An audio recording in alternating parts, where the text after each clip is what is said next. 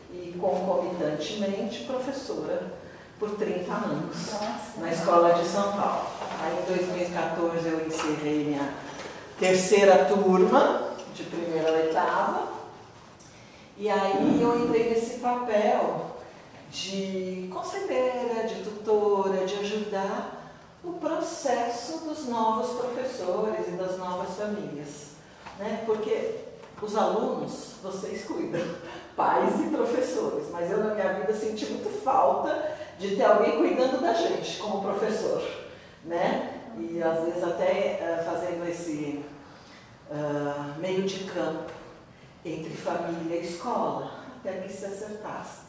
E hoje eu estou nesse lugar, gosto muito, e estou na Grão desde, que ela surgiu, nasceu ainda como um projeto, né? A convite até da, do Flávio, primeiramente, da Verô, que foi meu colega lá em São Paulo. Então, hoje estou aqui e talvez né, para trazer um pouquinho da experiência de quem teve de todos os lados de uma escola. Tive como aluna, como professora, como mãe, como direção.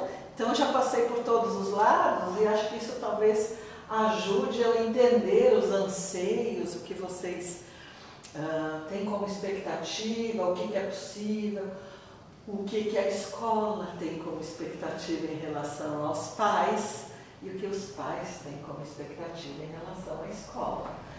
Então, uh, esse convite veio, estou aqui, e na verdade a minha proposta é fazer uma conversa com vocês, atender as perguntas e ver. Mas talvez uma introduçãozinha, só para a gente ter uma base comum, né? Um, de onde a gente vai partir Poderia ser de muitos caminhos. Então, preparei aqui um pouquinho só para a gente dar um chão para a nossa conversa, que depois vai ser muito à vontade, muito livre. Quero ouvir muito de vocês, os, os pais mais antigos, os que estão chegando, que expectativa que tem. Então, o que eu vou falar para vocês, de início, pode parecer muito óbvio muito assim, mas a gente vai ver que não é. Quando a gente bate na nossa humanidade e nos nossos anseios como pais. Então, a gente precisa lembrar e não perder de vista que a educação e o aprendizado é um processo longo, sempre longo, né? Moroso, exigente em todas as fases da nossa vida. Nós estamos e devemos estar sempre aprendendo algo. Ninguém, em nenhuma idade, está pronto. Tá certo? Mas principalmente como pais, a gente tende a achar que o processo é rápido e eu quero ver resultados. A educação tem uma, uma característica um pouquinho frustrante, que muitas vezes, principalmente para nós professores, a gente não vai estar com os nossos alunos quando os resultados aparecerem. Eles já vão estar no mundo. Então a gente planta coisas muitas vezes no escuro, que eles vão colher lá para frente. Os pais vão ver isso mais, porque né, a família normalmente permanece por um tempo. Mas, por exemplo, de todos os tantos alunos que eu tive, são alguns que eu tenho notícia, né, hoje com o Facebook, com tudo, tem uma boa parte do que foi esse processo e no que reverteu como crescimento da individualidade. Então a gente pisa um pouquinho no escuro nesse sentido. O jovem educando, desde a criança, tá? passa sim por diversas fases e uma é diferente da outra. E cada fase que o aluno passa, a gente tem que entender que novas predisposições começam a surgir. E outras não apareceram ainda, porque é um processo de crescimento tá? de sermos adultos mais completos, mais organizados e tudo. Mas isso não se dá de uma vez. Isso vem aos poucos. Tá? E o desenvolvimento, ele, uh, esse desenvolvimento, ele acontece por meio do quê? Das conquistas, desde o bebezinho que conquista rolar na cama, que conquista, né? As conquistas são desde muito cedo, né? Uh, e elas acontecem o tempo todo.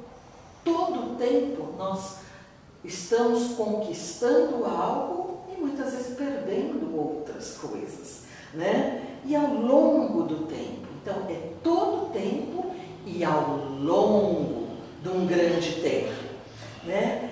que, que vem essa, numa relação que existe dessa aquisição de conceitos, de habilidades, de práticas, de saberes. Tudo isso vem pelas experiências que a gente vive desde a. Tudo que a gente conquista é por meio de experiências que a gente teve. Muitas vezes mais práticas, outras mais através uh, das emoções, outras vezes do conceito, mas a gente adquire a nossa construção por meio das experiências, né? das tentativas. E aí nós temos vitórias, nós temos frustrações e muitas, recomeços, progresso, passos para trás Acho que todo mundo se reconhece que já passou por isso. Já conquistou coisas, já perdeu coisas, já progrediu, já se frustrou, mas estamos aqui. Diferente para os nossos filhos. Às vezes a gente quer que seja. Que eles não tenham essa parte do passo para trás, da frustração, dos medos. Mas não é assim que acontece a aprendizagem. A aprendizagem acontece Sim, também pela dor, também pela dificuldade, também pelo desafio. E nós, pais, muitas vezes queremos tirar da vida dos nossos filhos tudo que possa ser desafio, que possa ser dificuldade, que possa ser empecilho, sem lembrar que são essas pedras no caminho que nos tornam fortes, que nos tornam realmente uh, propensos a continuar, que nos tornam uh, corajosos, que, sabe, que nos colocam perante a vida. Mas a gente tenta tirar isso dos filhos, a maior parte das vezes, né? mas a gente não vai mais se esquecer, tá? Que são essas dificuldades, os tropeços, as frustrações, as tentativas e recomeços que estão moldando o seu caráter. E isso a escola não pode esquecer a família não pode esquecer.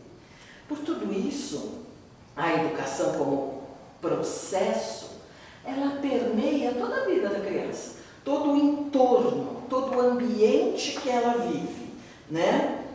E ela aprende onde ela estiver. Aonde a criança estiver, ela está aprendendo algo. Tá certo? Seja em casa, seja na escola ou em qualquer outro lugar.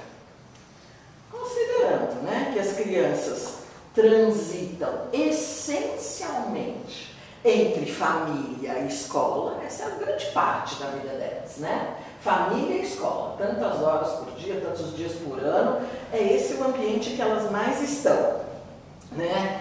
Elas naturalmente reproduzem nos dois ambientes aquilo que vivenciaram, aquilo que experimentaram. Então, elas levam para casa experiências da escola e levam para a escola experiências da casa, porque é um mundo essencial delas. E aí começa uma pequena dificuldade, tá certo? Que é a nossa conversa de hoje, pais e escola. Por quê? Elas têm as experiências, elas relatam, mas elas não têm ainda a maturidade, a isenção, o distanciamento de fazer esses relatos como eles são realmente. Tá certo? Que medida, elas não sabem exatamente a medida que aquilo tem no contexto, elas exageram, elas diminuem, elas omitem, elas acrescentam, porque é um treino da vida isso. Ou alguém duvida que seus filhos possam viver isso, tá certo? Então, é nesse sentido, né? É nesse compartilhar, né? De experiências que tanto a família quanto a escola precisam estar atentos, dar valor e atenção, mas com a maturidade adulta de fazer um filtro. Tá certo? E muitas vezes é difícil a gente encontrar esse filtro. É muito difícil. Tá? Porque às vezes o filtro nos mostra algo que a gente não quer ver. Algo que está difícil de ser visto, né? Mas aí entra o papel da escola. Quando a gente, todos nós aqui, educadores, e acredito vocês, pais ou responsáveis, está passando ou passou por um momento na vida em que, bom, eu tenho que escolher a escola onde eu vou deixar meu filho. Será que é assim mesmo que funciona? É esse o conceito? Eu tenho que escolher a escola onde eu vou deixar meu filho? Na pedagogia Waldorf não é. Não é esse. Eu não, eu não procuro um lugar para deixar meu filho. Eu procuro um lugar que eu como indivíduo, possa crescer junto e educar o meu filho. A escola Waldorf não é só para as crianças, ela é para todos nós. E eu sempre penso que eu que estudei uma vida inteira numa escola Waldorf, tive meus filhos, né? Quando necessitada, eu estava de uma escola que me orientasse, senão não teria caído dela. tá certo? Senão não teria. A, a, a pedagogia Waldorf é um caminho de educação para todos nós. E esse caminho, gente, não é fácil. Ele tem tudo aquilo que eu falei, ele, ele é ardiloso, ele é trabalhoso. Ele é muito trabalhoso. Porque nada vem de mão beijada.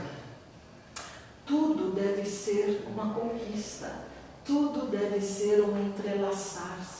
Tudo depende de confiança, tudo depende da proposta de eu, como mãe, crescer junto. A gente fala que, nossa, hum, eu escolhi a pedagogia Waldorf para o meu filho. Hum, queridos, isso pode ser um engano. Muito pode ser que o seu filho escolheu a pedagogia Waldorf para você. Pense nisso. Quantas vezes eu já não vi que pais realmente aproveitaram mais do que os filhos, dada a sua necessidade. Tem criança que nem troca, que se daria muito bem em qualquer escola. Mas trouxe os pais para trilharem um caminho de autoconhecimento, de autodomínio, de percepção do outro, de olhar para o outro e tantas outras coisas que vocês já estão descobrindo e vão descobrir nesse percurso, né? Assim, é fundamental que escola e família caminhem juntas, tá? Que não seja abraçado, mas pelo menos de dedinho dado. Tá certo que às vezes é difícil, né? Um abraço. Mas tudo bem, mas pelo menos que a gente caminhe junto, tá certo? Na mesma direção. Porque é no compartilhar de ideias, de metas, de objetivos que nos apoiamos mutuamente. Família e escola. Parece tão óbvio, né? Que eu falei, nossa, tudo que ela está falando, nossa, né? Será que é simples assim? Né? Tão banal isso, mas não é. E sabem por que não é banal o que eu estou falando e não é óbvio? Porque a nossa primeira tendência como pais é entrar na escola, em qualquer escola que seja, para buscar e defender o nosso. É isso que eu, eu quero uma escola que atenda o meu filho. Do jeito que eu acredito, do jeito que eu quero, do jeito que eu sonho, na expectativa que eu coloquei. E a gente entra na escola com um olhar, hum, digamos assim, com uma lente chamada individualismo. E a gente esquece que o processo da educação ele é coletivo. Não existe educar sozinho ou educar-se sozinho. A gente só se educa em sociedade. E aí começam os problemas. Porque em qualquer ambiente que a gente esteja, um é diferente do outro. Ela é diferente de mim, que é diferente dela, que é diferente dela, que é diferente. Que teve uma criação diferente, que teve vivências diferentes, que teve expectativas diferentes. E aí entra o grande exercício da atualidade. E que não foge da pedagogia Val. Viver harmonicamente em sociedade. Ou alguém tem uma dúvida que a gente está com uma certa dificuldade disso? né? Nos dias de hoje. Em todos os âmbitos. Porque a gente quer o nosso resolvido. A gente quer o nosso em primeira mão. Eu quero que seja do jeito que eu penso. E quem não pensa diferente não serve. Não cabe na minha vida, não presta, não sei o quê. É assim. E a gente vai ter que, aos pouquinhos, ir quebrando essa barreira. E entender que meu filho vai crescer forte, dono de si, poderoso, na medida que ele tiver vivências com os diferentes e os diferentes de mim. Eu tenho três filhos já adultos. Eu demorei muito. Tá? Eu fui professora dentro da escola onde estavam meus filhos.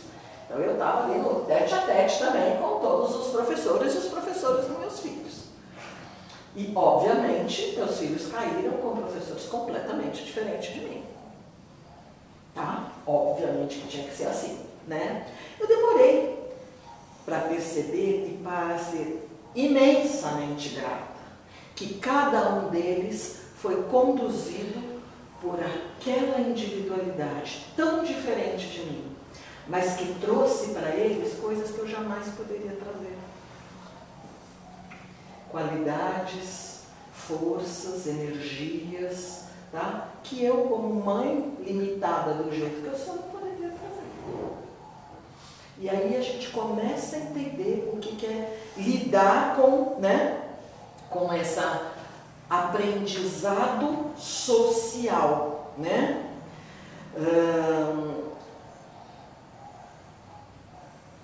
e, e, e começar a abrir a nossa mente para entender o que, que é bom para o meu filho.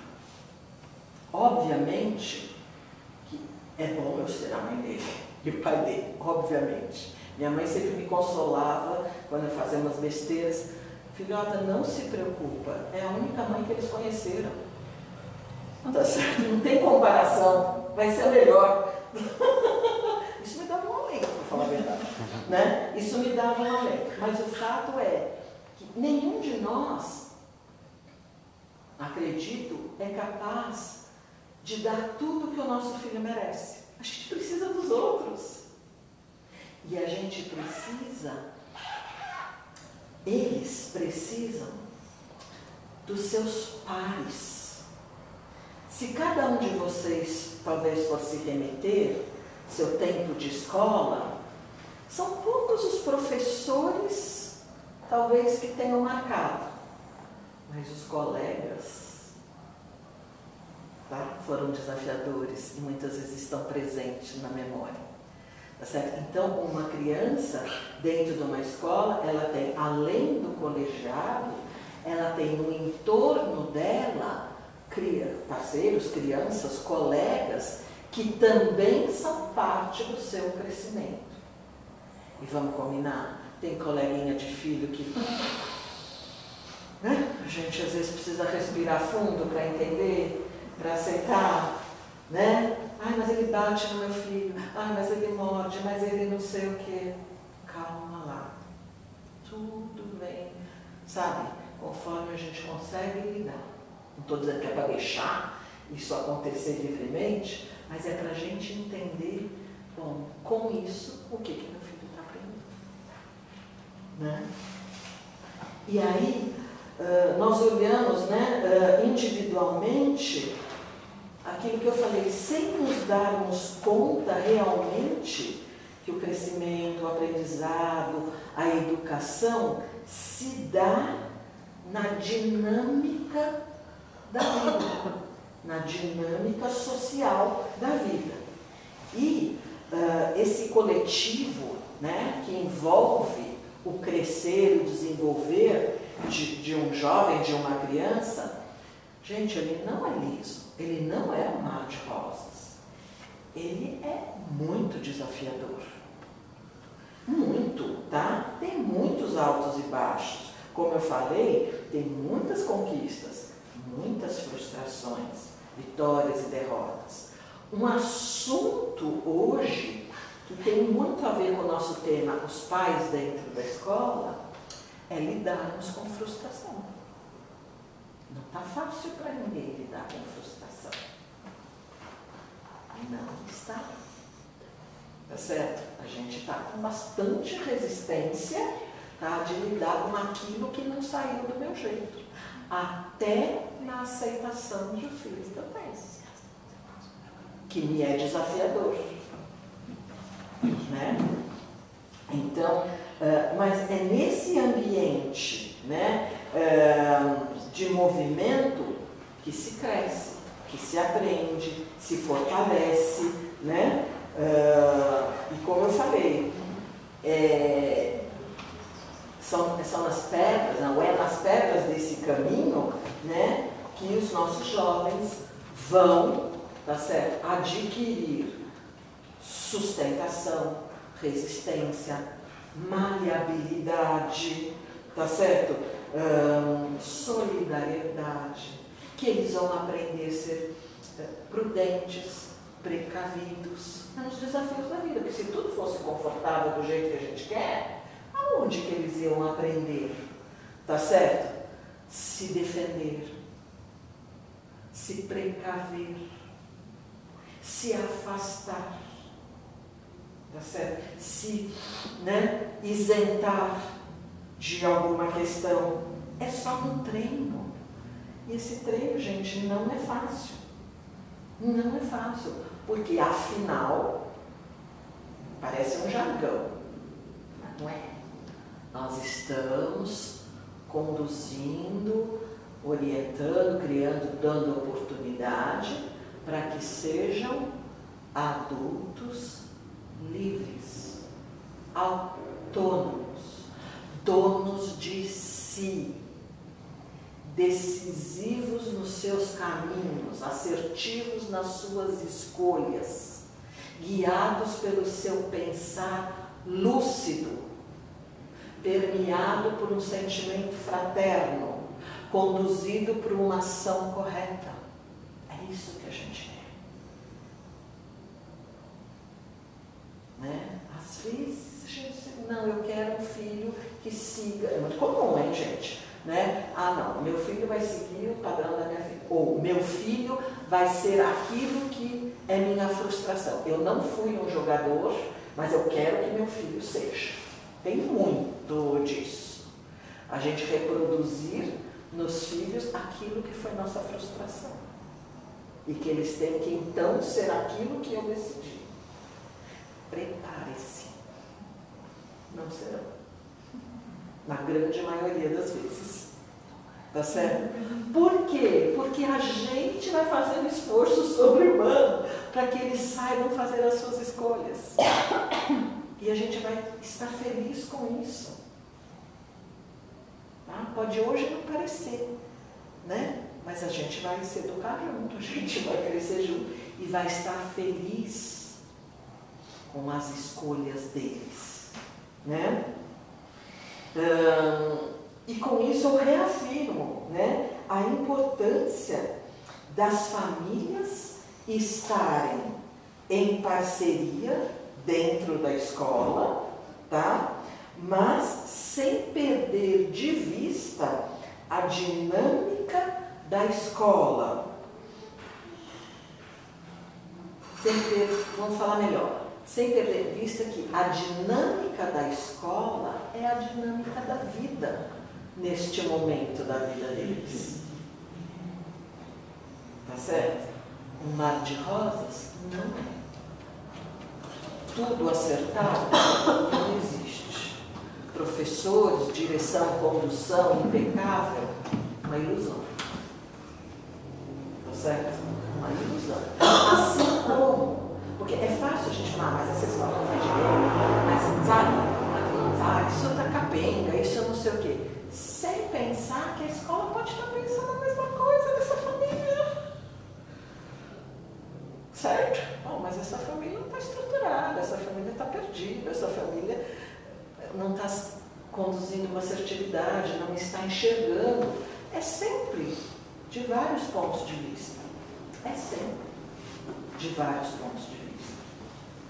Problema nenhum com isso, desde que a gente tenha essa postura de que, enfim, esta é a escola, portanto, o caminho que eu escolhi, e a coisa mais importante é nós olharmos juntos para o objetivo.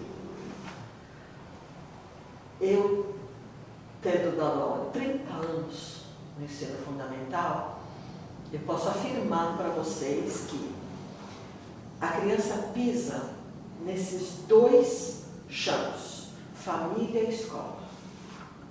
É isso que dá sustentação para ela. Quando um capenga, o outro tem que estar muito firme para ela não cair. Então, quando a escola capengar, a família tem que sustentar. E quando a família capengar, a escola tem que sustentar. Tá certo? Porque é o chão que elas pisam. É aí que elas vão caminhar. E é perfeitamente possível que um sustente o outro, desde que exista esse entrelaçar tá, das, dessas duas vertentes, desses dois ambientes aí. Né? E outra coisa que a gente precisa levar em conta é que muitas vezes a dinâmica, a maioria das vezes, a dinâmica da criança em casa, obviamente que ela é diferente na da família. Em casa, na família ela está lá no seu ambiente, muitas vezes tem o seu quarto, os seus brinquedos, o seu sossego, ela tem um comportamento. Na escola, ela tem que estar dividindo o tempo inteiro, compartilhando, socializando o tempo inteiro. É puxado, gente, é muito puxado socializar o tempo inteiro. Cinco, seis horas por dia, a gente não aguenta. A gente não aguenta estar num grupo que está o tempo inteiro falando, se mexendo, não sei o quê. A gente chega cansado. Imagine eles que ainda estão no processo, tá certo? Então, uh, estar uh, na escola muitas vezes é sim diferente de estar em casa. E em casa menos, mas tudo que acontece na escola reverbera para o todo. É como uma pedrinha que caiu no lago e faz aquelas ondas. Qualquer criança que traga para a escola uma fruta diferente, trouxe um lanche diferente, tá? uma capa de caderno criativa, um relato de um programa que fez no final de semana com a família, uma perda, uma dor, uh, relato de um pet, tudo que é trazido reverbera para todos. Não é isolado, nada é isolado na escola. Tudo é no todo. Então a gente, como família, tem que levar em conta que aquilo que uh, o meu filho vai levar de vivência, porque ele vai levar para a escola de uma forma ou de outra, está também de uma forma de outra atingindo os coleguinhas. E aquilo que os coleguinhas trouxe também de uma forma está atingindo meu filho. Isso vocês vão ver no dia a dia, ou não. Que vem os relatos, que vem não sei o quê. E às vezes é uma coisa pequenininha, mas que para a criança tem um, sabe, tem um, uma importância muito grande, né? Ah, então qualquer acontecimento da escola pode chegar em casa de um tamanho e reverberar de, de uma forma, de um outro, ou vice-versa. Tá certo? Então, a gente tem um filho, ou dois, mas em classes diferentes, né? Raro, às vezes pode ter gêmeos, que vão uh, levar para a escola vivências que a gente sabe e deve estar consciente que vai chegar nos coleguinhas. E ao mesmo tempo, eles vão trazer da escola situações que chegaram neles e eles vão relatar em casa. Como chega para cada aluno é muito individual. É muito individual, tá certo? Foi algo que chamou a atenção, que incomodou, esclarece. Esclarece antes né, de ir para a mídia, para o né, rádio peão, né, esclarece. Porque, como eu falei, eles não, às vezes não tem medida daquilo. E é fato que para uma criança um fato pode ter tido um peso e para outro não. Né? É assim. Mas como nós adultos lidamos com cada situação de casa e da escola. Uh, e como eu falei, eles estão ainda uh, até, né, até lá, quase o ensino médio, aprendendo a lidar com seu corpo, com suas habilidades e com suas emoções. Então, isso é assim, para terminar, o que eu queria falar é a grande pergunta dos alunos, vou até dizer, a partir 7, 8 anos, e isso pode ir até os 14, é assim, ela é né, escondida. Me ensina a lidar com isso. Essa é a grande pergunta do aluno. O aluno que bate, o aluno que se melindra, o aluno que é violento, o aluno que discorda, o aluno que. Todas as situações que a gente sabe que tem. O que, que ele espera de nós adultos, professores e família? me ensina a lidar com isso? Essa é a grande pergunta. Esse é o grande aprendizado. Mais do que saber fazer conta, fazer uma redação, tudo isso está na mão e ela vai acontecer. Eu garanto que seus filhos vão aprender a escrever e vão fazer continha. Não se preocupem com isso. Tá? Gostaria que vocês dessem a mesma importância aos conteúdos quando a gente fala de lidar com as emoções. Se a nossa pergunta for como que a escola e em casa nós estamos ensinando a lidar com as emoções, aí sim a gente vai ter alunos bem conduzidos. Tá? Aprender a ler e escrever, ai meu filho ainda não sabe, ele vai aprender, queridos. Eu nunca ouvi falar de uma criança que não tem um laudo, um diagnóstico, que não tem aprendido isso. Não se preocupe que eles vão aprender, tá certo? Um pode demorar um pouquinho mais, outro um pouquinho menos. Tá? Agora, como ele lida com frustrações, como ele lida com as emoções, como ele lida com os medos, isso é a pergunta que eles nos fazem. E é isso que a gente, como família e escola, tem que estar afinado. E vocês, pais, têm todo o direito de chegar e bater na porta da escola. Me fala sobre isso. Me conta sobre isso. Me esclarece isso. Me pontua isso. Meu filho está. Eu estaria muito mais preocupada de um filho triste do que um filho que ainda não sabe fazer uma redação. Tá certo? Tá? Vocês têm todo o direito de buscar na escola. E a escola tem todo o direito de chamá-los para conversar sobre isso. Ou sobre qualquer assunto. Então, essa certeza, essa confiança de que um lado é não é oposto ao outro, não somos lados diferentes, escola e família. Somos qualidades diferentes do mesmo caminho. Ambientes diferentes do mesmo caminho. Jamais opostos, mas complementares. A gente tem famílias maravilhosas que nos ensinam a lidar com os seus filhos. É lindo de ver como nós, professores, podemos aprender com a condução daquela família, com a gente, porque em primeira mão, falando agora em outro nível, eles escolheram essa família para estar. A gente fala disso na escola Waldorf, desse outro nível de consciência. Né? Cada um de nós escolheu a família em que vai estar para o nosso bem, para o nosso aprendizado, para o nosso desafio. Então a família precisa ser ouvida, precisa ser levada em conta, precisa, sabe, estar abraçada pela escola. E cada família escolheu a escola.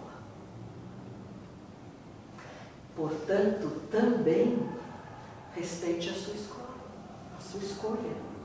Você escolheu estar aí, sabendo que não é perfeito, sabendo que vai ter coisas, mas eu estou do lado, eu estou ensinando, eu estou aprendendo, eu estou caminhando junto, eu estou descobrindo junto. Então, uh, a gente, talvez o nosso desafio seja esse, como famílias, estarmos dentro da escola como parceiros, como companheiros, como condutores dos nossos filhos e dos colegas. Eu tenho responsabilidade como mãe pelos colegas dos meus filhos, por aquilo que eles vão vivenciar. Eu sou responsável também. Essa criança vai passar uma tarde na minha casa, pode ser um amigo de uma vida do meu filho. Eu também sou responsável. Eu também tenho amor. Eu também tenho cuidado. Então são muitos aspectos da família estar dentro da escola. Mas agora eu vou parar de falar e vocês que vão falar. Tá? Aqui está conduzindo, mas queria trazer esse chão para a gente. Nossa, de repente eu não tinha olhado para isso. Ou Não é isso que eu quero ouvir. Eu quero ouvir institucionalmente qual é o meu papel, qual é o meu dever. Não importa, vamos lá. Vamos lá, que também tem a escola aqui, né? Eu sou a tutora, tem a escola aqui para responder. Quem quer falar, quem quer perguntar, quem quer argumentar, quem quer discordar, vamos lá, gente. Vamos. Então, eu queria colocar um pouco. Sim. Você comentou assim que a gente está dentro de uma diversidade, que essa diversidade é muito importante para os nossos filhos. Eu, eu gostaria de, de comentar que, na verdade, eu sempre me senti dentro de uma bolha dentro da escola Waldorf, né? Porque, de certa forma, né? é uma, é uma ilha, né? Nós percebemos que temos muita. é, as famílias que fazem parte da escola escolheram por uma afinidade, né? Escola, com a instituição. Então, isso eu percebo que, que é, é uma coisa que em alguns momentos até nos deixou preocupados. Será que meu filho, quando sai da escola Waldorf, como que ele vai se adaptar lá fora? Porque Normal. lá fora é, as pessoas não vão ter assim, talvez tanto critério quando vai escolher um programa ou se vai deixar jogar, se vai. Perfeito. Se bem que hoje em dia assim tá bem difícil controlar isso, né? E quando, assim, a gente, como a gente teve esse tempo todo de pandemia, que a gente não pôde conviver muito com os outros pais, as outras crianças, a gente está num exercício muito grande de voltar a socializar. Hum, perfeito. E eu sinto que, que as, por exemplo, eu não tenho assim tanta segurança de deixar a Helena, minha filha, na casa de qualquer criança, que a gente não conhece assim. Não conhece, claro, responsabilidade né? sua. né? Então eu acho que tem, Perfeito. né? Não é tão assim, porque tá na escola Waldorf e todo mundo é anjo. Não. É isso. São os que mais Né? necessitam. né? Então, em primeiro lugar, e em segundo lugar, como, né, até certo ponto, se a gente não está dentro de uma bolha, e como que eles vão lá no ensino médio, Se vira. parar no Santa Maria, Perfeito. sei lá onde, como é que eles vão ficar? Perfeito. Como é seu nome mesmo? Daniel. Daniela. Daniela, você tem toda a razão no que você está falando. Tá certo? Imagina eu, nos tempos idos, vivi. Ah, você está naquela escola onde as pessoas andam com véus. Eram umas coisas que eu ouvia assim, pelo amor de Deus, né? Era eu que tinha. Né? Então, ahn, aquela gente esquisita, era assim. Você tem toda a razão. E vou te dar uma ilustração de que assim, é papel nosso quebrar isso. É papel nosso furar essa bolha. Não tem cabimento nos dias de hoje uma escola Waldorf ser uma ilha. Ou ela é para o mundo, ou ela não serve para o mundo. Qual é a utilidade da gente ter uma escola bolha que não vai oferecer o mundo para os nossos alunos? E os nossos alunos estarem bem no mundo? Serve para nada. É fato que a gente passou por isso. Eu tenho uma ilustração disso já faz alguns anos. Teve um evento lá em São Paulo que participaram várias escolas. E na época estava o ministro da Educação, o Renato, lá esqueci o sobrenome. E aí foi um uma mantenedora, né, veio falar com um alemãozão lá, nossa escola é maravilhosa, o senhor conhece nossa escola Waldorf, maravilhosa. Não, nunca ouvi falar. Como nunca ouviu falar da nossa escola? Sabe qual foi a resposta do ministro? Que tamanho é o muro da escola de vocês que eu nunca ouvi falar? Nós fazemos esse muro, não é o mundo que faz pra gente. Isso. Já foi esse tempo. Talvez tivesse havido um tempo necessário para a escola se configurar, qu- quase que como nível, sabe? Para se formar, para gestar. E aí um tempo para nascer e para estar no mundo. A pedagogia Waldorf no Brasil tem mais de 60 anos. Já era para estar no mundo faz tempo. Tá certo? E está entrando no mundo. Se a gente vê, talvez, preciso até dizer para vocês, talvez Curitiba ainda esteja um passo atrás em relação a isso. São Paulo já tem a faculdade, já está no mundo, participam de tudo, vão nos encontros, os alunos vão no fórum da FAAP, vão nisso, vão, sabe? Está no mundo. Então, é, cabe a nós. tá? Derrubar esse muro e colocar nossa escola no mundo e conversar bem com o mundo. Não existe outra proposta da nossa educação que não seja educar, como é que é a frase famosa lá para o mundo? Tem uma frase de Steiner famosa, né? Que é para colocar nossos filhos no mundo, tá? Então, se ainda vigora essa sensação e pelo jeito vigora, mais que hora de pais e escola olharem seriamente para isso. Tá certo? Então, fazer encontros, fóruns, uh, participar de eventos de outras escolas. Por exemplo, no... Que não seja considerado assim, como, porque eu já vi, já fui tratada até assim, como, ah, você é daquela escola de Ah, você é da seita. Né, É. que tem, é lá mundo elite, assim. É. Então, eu mesma sou uma pessoa que eu, eu assim, amo coisas alternativas, mas eu não quero isso, essa, esse estereótipo Claro de que não. escola hippie, porque eu quero uma escola de excelência. Exatamente, eu quero uma escola que faça. Né?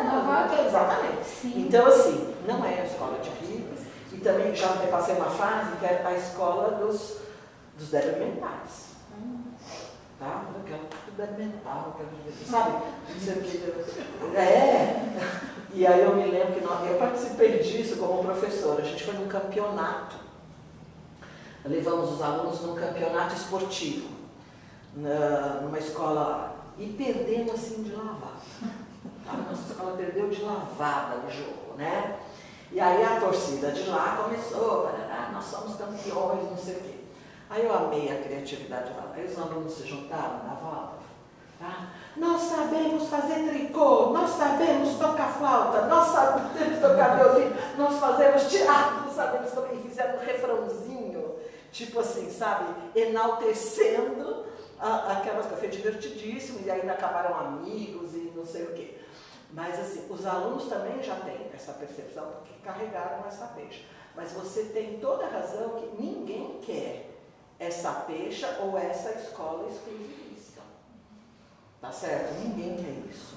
A pedagogia Waldorf não se propôs a isso. Steiner falava que a escola Waldorf tem que estar à frente do seu tempo. E não correndo atrás, gente, do preju, Exatamente. tá? Porque a gente muitas vezes corre atrás do preju. Erro nosso. Tá certo? E aqui você, assim, talvez a escola não goste muito do que eu vou falar, né? Tô falando para vocês pais hoje, tá? É assim. ah, deixa eu ver como é que eu vou.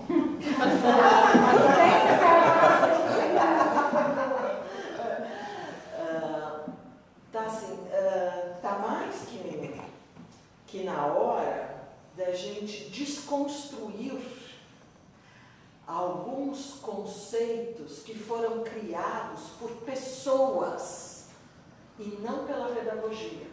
Então, a- a- a- a- as, as escolas Waldorf tentem muito a seguir ideias de pessoas que se dizem porta-vozes da pedagogia Waldorf. Me desculpe, gente, mas com um olharzinho assim, por questões pessoais da sua, né? E a gente precisa estar atento para isso. Né? A escola Waldorf tem que estar à frente do seu tempo. Ela tem como objetivo, ela nasceu para ah, ah, promover né, a educação de jovens que se tornem adultos atuantes no mundo e não no quadradinho. Tá certo? Então isso cabe a nós. A gente precisa tomar muito cuidado na forma que a gente entende a pedagogia para não cair nessa viseira. Tá certo? Nessa viseira. É fato, gente, tem muito, né, muitas vertentes que estão tão presas à forma de 1900 e nada, como se isso fosse o cerne da pedagogia. O cerne da pedagogia é educar para a liberdade de consciência, de sentimento e de ação. E o cerne da pedagogia não é ficar fazendo tricô, ou, sabe? Como até pouco tempo atrás, nossa, né? Na escola nova não pode usar tênis. Quem falou isso? Acho que na minha época, assim, nossa, você estuda naquela escola que só pode sapato de couro? Quem aqui tem um sapato de couro, gente, pelo amor de Deus? tá certo? Mas então, são, são dogmazinhos que foram criados. Pequenezas. Tá certo? E eu não digo por maldade, né? Por insegurança. Por insegurança, por falta de compreensão. Porque eu preciso de um caminho cercado para não me perder, então eu cerco o caminho de todo mundo. Você entendeu? Porque o nosso aprendizado é viver em liberdade. E é o aprendizado mais difícil. E assim, uma coisa que eu acho que é muito importante é que a gente é, não esteja educando crianças que vão se tornar no futuro artistas somente, ou artesãos, mas que eles possam ser cientistas, Mas é médicos, óbvio, é advogados, óbvio. o que eles quiserem ser. E hoje, gente não Daniela, a gente está educando para profissões que nem existem. É. Hoje, os nossos alunos de pré-escola, de primeiro ano, provavelmente vão seguir profissões que a gente não conhece ainda. Tá certo? É um mundo aí, ó, rápido, acontecendo. Ninguém estuda numa escola Waldorf para ser artista. Pelo amor de Deus. A gente adquire É, habilidade artística, porque a eu já ouvi, ah, você estuda naquela escola que só ensina arte. Mas quantas vezes eu não ouvi isso? De colegas, de clube, de balada, de não sei o. Ah, você é naquela escola que só ensina arte. Isso é uma falta de compreensão total da pedagogia. A pedagogia educa por meio de um educar artístico, não da arte, de um educar artístico. E não é que a pedagogia Valdo só ensina arte, pelo amor de Deus. Tá certo? Eu, sou, eu tenho orgulho de ter ex-alunos médicos, advogados, hum, diplomatas, tá certo? Porque é isso que a gente quer, pelo amor de Deus. Né? Pela- E, então, esse, mas esse, esse é um dos papéis de vocês, famílias, ajudarem nesse assim, vamos abrir, né? Ah, abrir as portas, abrir as janelas da nossa pedagogia para o mundo, tá certo? E, mas também com cuidado, não quer dizer que eu vou abrir a porta, eu vou deixar tudo entrar. Qualquer coisa entrar, tá certo? Porque o cerne da pedagogia, que é o desenvolvimento do ser humano, né? No seu aspecto integral, isso quer dizer físico, anímico e espiritual, porque essa é a premissa da pedagogia Waldorf, não pode se perder também no mundão. E isso, fica, isso é certo. A pedagogia Waldorf entende o ser humano como um ser integral, dotado de um corpo físico, de um corpo anímico, de um corpo espiritual. Ponto. E a gente estuda muito para entender isso. Muito. tá certo? Para entender e colocar isso em prática. E colocar isso em prática. Então também não é qualquer coisa que, que a gente pode entender que pode entrar dentro da nossa pedagogia para nos colocar no mundo. Muito cuidado com isso também, tá certo? A gente tem que entrar no mundo sem perder o nosso Consistência também. né? a nossa consistência, o nosso entendimento de ser humano. Pelo contrário, ampliar. né? E outra coisa que eu falo, sempre vou falar para vocês é que assim, eu fico bem incomodada com essa questão ah, assim do progresso. Né? Então, a gente está vivendo um mundo em que o progresso é muito rápido de tudo. A partir do evento da, da internet, a coisa é muito rápida. E tem que ser. É assim. Tá certo? Não dá para negar isso. Tá? É assim. Se a gente fica ainda com conceitos de 1900, tá certo? Num mundo desse, o que, que nós estamos fazendo? Nós estamos negando o progresso da humanidade. Tudo que é moderno não pode ser negado, está aí, é o progresso da humanidade. Se eu nego o progresso da humanidade, eu estou negando a pedagogia Waldorf. Porque ela se faz a partir do progresso do ser humano. Esse é o entendimento. O desenvolvimento integral do ser humano. Tá? Com altos e baixos, com coisas boas e ruins. Se eu, na minha prática, não considero, tá certo? Sei lá, todo mundo virtual, estou falando que é para dar para os alunos, mas que ele existe, que está aí, que eu posso usar e posso fazer bom uso, e rarará. Não, não considero tantas outras coisas, eu estou negando o progresso da humanidade. Se eu nego o progresso da humanidade, eu nego a antroposofia. Ela não é outra coisa senão o desenvolvimento do ser humano, tá certo? No seu tempo, na sua vida. É o caminho, é sabe? Ficar com práticas e conceitos de 1900. Nesses anos todos, desde que foi fundada a primeira escola, gente, o que essa humanidade se desenvolveu, os nossos alunos não são os mesmos de Rudolf Steiner. Os alunos de vocês não são os mesmos que eu tive. Eu terminei minha jornada em 2014. É outra geração, gente. É outra geração do que está aqui. É muito rápido. E se a gente, como pedagogia, como escola, não caminha como o mundo, a gente não cabe nesse mundo. Bom. É um desafio. Mas aí a gente entra num ponto assim que me lembrou assim no, é, durante a pandemia, né?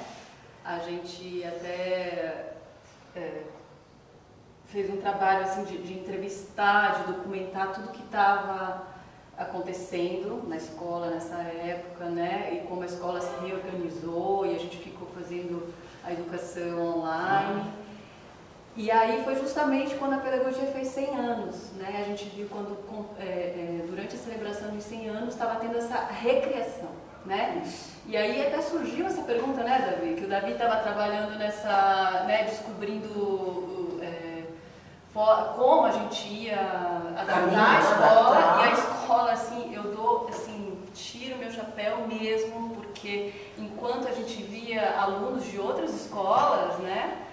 É, tentando descobrir como é que ia fazer, como é que ia se adaptar, a Grão já tinha achado uma solução muito rápido e tudo, foi tudo muito orgânico, muito que natural bom. e assim, olhando lá na frente mesmo, né? né? Todo mundo sentiu isso. E aí a gente ficou, bom, acabou a pandemia, se criou todo esse sistema, então agora acabou, voltamos ao que era atrás. Surgiu isso, né, Davi? Olha, olha tudo que a gente pode fazer, a gente pode. Vamos usar isso. É, mas não usou não usou, porque a pedagogia não, não tem esse espaço. Ah, vamos criar uma biblioteca virtual, vamos colocar aulas online, vamos gravar. Nossa, foram soluções fantásticas, mas a pedagogia não tem espaço para criar esse novo formato. Né? Então ficou, não foi? Poderia veio super ideias, assim, nossas professoras gravando assim de cima as aulas de aquarela e as histórias, os pais ouvindo. Nossa, eu descobri o que era pedagogia durante a pandemia.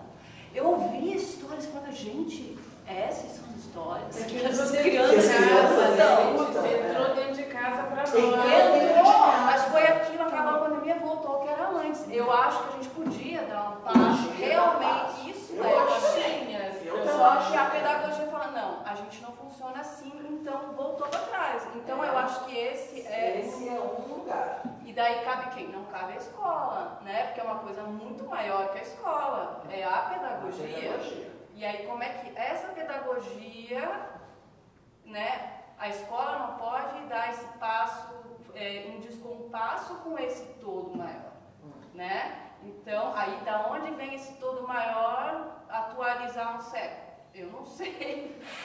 né? Da onde que vem isso? É a sociedade antroposófica? É o quê? Não é. sei, né? A federação e tudo. Então, você nem tem que olhar. É, é óbvio que na pandemia a gente deu aquele passo. Eu acho sim que tem que continuar. Agora com, né, com, mas com critério. Não precisa no primeiro ano, porque o primeiro ano ganhou algumas histórias, mas perdeu muito. no sentido social, no sentido do movimento, a gente está sofrendo agora para resgatar.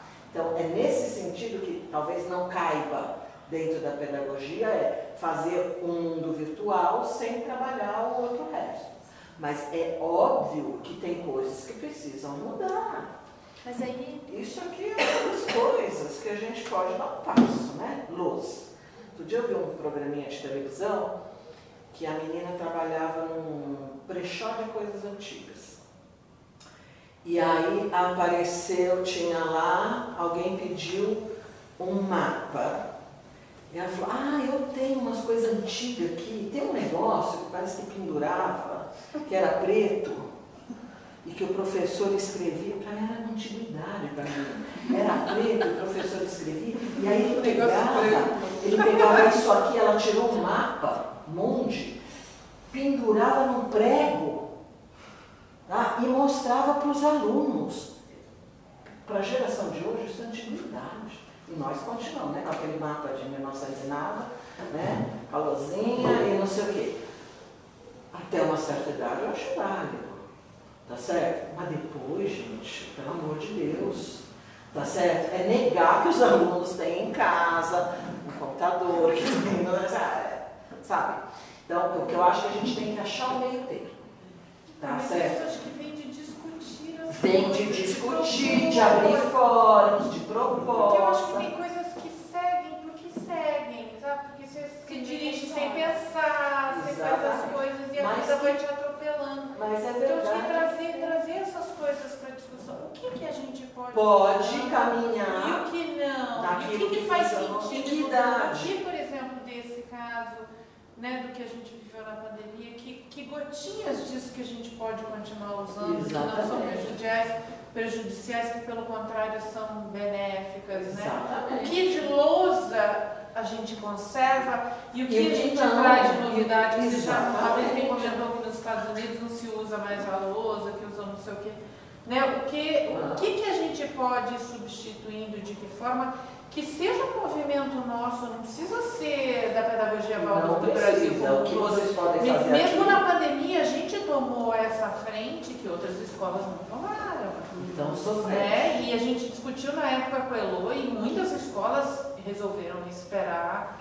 Enfim, tem coisas que, que vão ser nossas. E Exatamente. tem coisas que, que, que vão ser movimentos da pedagogia todo. Mas eu acho que esses passinhos Começam a gente pode propor e a gente pode dar. Letícia. Então, Letícia, é exatamente isso. A gente tem que olhar agora para aquilo que ah, é forma e aquilo que é conteúdo. Então, acho que ainda a gente vive muito o processo da forma, como, sabe, a lei pedagógica Waldorf. Ah, não, mas na escola Waldorf se apaga a lousa de cima para baixo. Eu já ouvi isso. Sabe?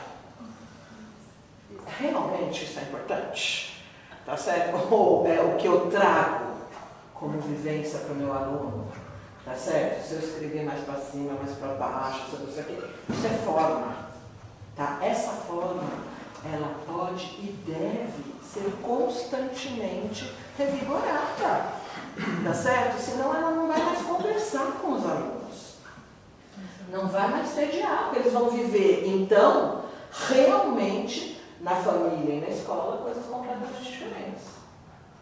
Ou vamos virar a seita, tá certo? Que parou no tempo e que não, tá? Acho que ninguém quer isso. Mas também a gente não pode deixar de olhar para aquilo que a gente já conquistou como importante no desenvolvimento de cada idade. Semana eu estou assistindo aula. Para mim, a coisa mais marcante dessas classes que pegaram a pandemia é a falta de movimento das crianças. As crianças perderam dois anos de movimento corpóreo que está fazendo diferença. Agora na aprendizagem. Mais do que a aula pela internet. Entendeu? Não, claro, eu acho que como essência, o, o Stein ele é, ele é, é é futurista. Ele é totalmente futurista. É, é, Totalmente. eu sinto que está além, isso deve ser mantido, né? E cada coisa pegadinha, sabe? Cada coisa, é, eu lembro o esforço que foi a passar do boletim escrito a caneta tinteiro, gente, eu tenho um trauma disso, né, para o boletim digitado.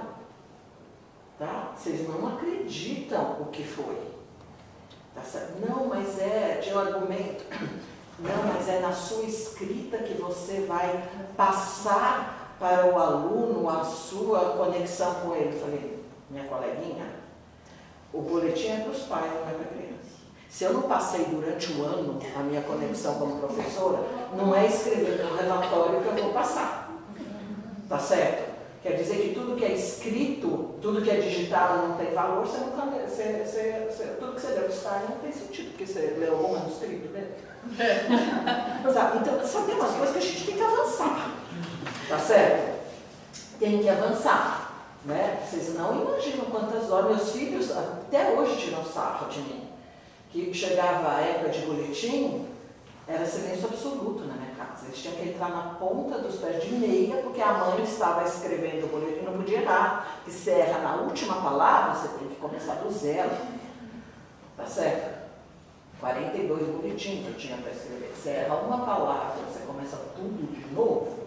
Tá certo? Ai, mãe, né? como é que eles já até me perguntam, né? Como é que punha a luz embaixo para ver ali? Olha, você não sabe. Então, isso é forma. Tá certo? Isso é forma, a gente tem, sabe, que está no mundo e usar os recursos do mundo, a modernidade, e facilitando a nossa vida. A outra coisa é o que é essencial de vivência, do desenvolvimento do ser humano, porque esse continua espiritualmente o mesmo, tá certo? Com mais ou menos tempo, que precisa a escola oferecer, não deixar de. Mas a gente chega nesse ponto. A gente chega. Mas você tem toda a razão que, né, de repente abre um mundo para você e esse mundo se fechou porque a pandemia pseudo. Eu estou de máscara em São Paulo está com pandemia.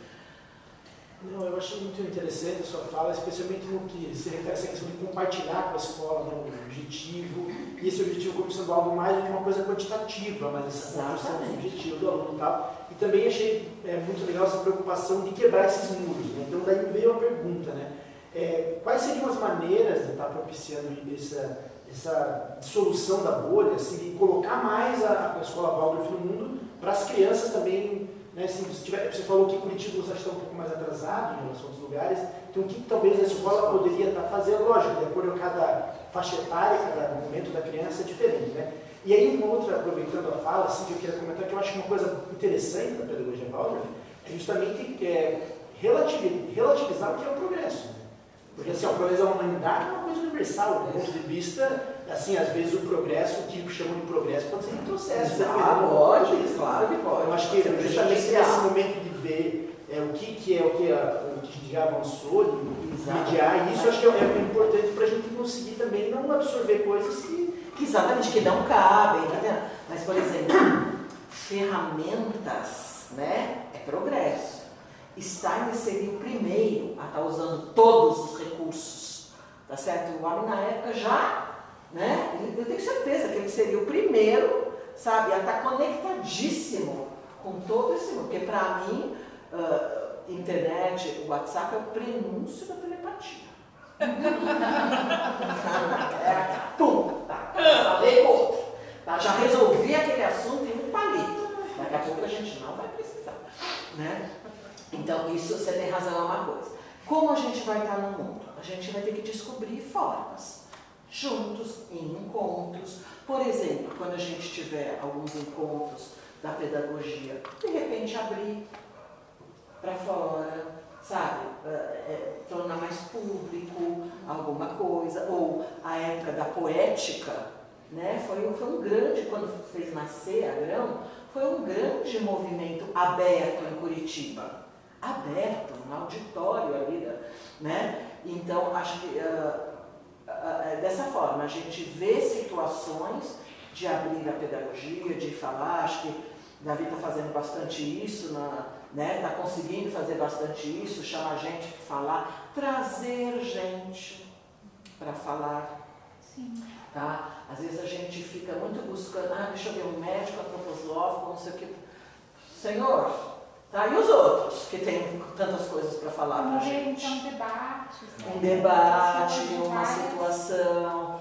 Então, acho que a gente tem que ir se abrindo para o mundo. E assim, acho que quase obrigação de todos nós e ver o que está acontecendo de bom nas outras escolas, nos outros movimentos. Tem muita escola fazendo muita coisa legal e que a gente está atrás. E que a gente está atrás. Mas em que pontos? Porque quando a Dani qual dinâmicas, em projetos, projetos com os alunos, tá? Eu acho, por exemplo, é que vocês não chegaram ainda no ensino médio, mas das escolas que eu tutoro, eu vejo, eu acho, por exemplo, o ensino médio da Escola Waldorf de São Paulo, tudo, é assim, tá, tá muito ocioso para os alunos. Eles podem muito mais do que é oferecido. Mais desafiados. muito mais, podem produzir muito mais, eles podem ter iniciação científica, eles podem, sabe, ir em fóruns, eles vão FAP, vão ali, vão ali, já é alguma coisa, mas é pouco, sabe? Aí o que, que eu vejo? Jovem ali, ahn, borboleteando no pátio da escola, porque não tem o que fazer. O jovem tem que ter o que fazer em cada intervalo, em cada, sabe, em cada situação. Porque eu achei, assim, vou Ah. falar de uma experiência que eu tive, a gente, eu fiquei em casa com a Aline, eu que dava aula para ela, e eu procurava seguir todo o planejamento Já que a professora mandava, e sobrava muito tempo. E É verdade, na pandemia foi mesmo regulado mesmo tempo por ficava causa da, da tela. né? assim, ao mesmo tempo que eu sentia falta, muita gente dizendo que não conseguia fazer, que não conseguia É. fazer, que não dava conta. Então eu acho que às vezes eu sinto que falta desafio. Eu acho que isso de iniciação científica, assim, eles deviam ser pequenos cientistas, deveriam ter essa Fazer feira de ciências, fazer feira fazer- literária, Até esses de matemática. tudo. Isso já é ser matemática não é- pode ser vista só como uma tortura, pode ser vista como Não, uma coisa maravilhosa e desafiadora e você pode. Por que, que um aluno não pode estar participando Claro do, que do pode, deve. campeonato nacional de matemática, estadual de matemática? Claro que pode, deve. Então, Tá? Então, isso que eu estou falando, Curitiba está um pouco atrás nesse sentido, porque em São Paulo isso já está, assim, sabe, os nossos alunos ah, têm a, a época do ano que eh, os professores tratam, vai ter concurso matemático, isso, aquilo, quem vai se inscrever, quem vai fazer, ah, tem ah, iniciação científica, tem fórum FAAP, tem discussão política, então já estão indo, assim mesmo acho pouco para o ensino médio, né? Então, é verdade Aí vai muito, né? Isso na pandemia ficou muito claro. Famílias que deram conta de poder estar com os seus filhos, que nem você fez, e famílias que se e realmente não conseguiram lidar. Tem desorganização, todas as situações. Foi bem difícil para os professores acharem um termo que atendesse a todos. Foi muito difícil.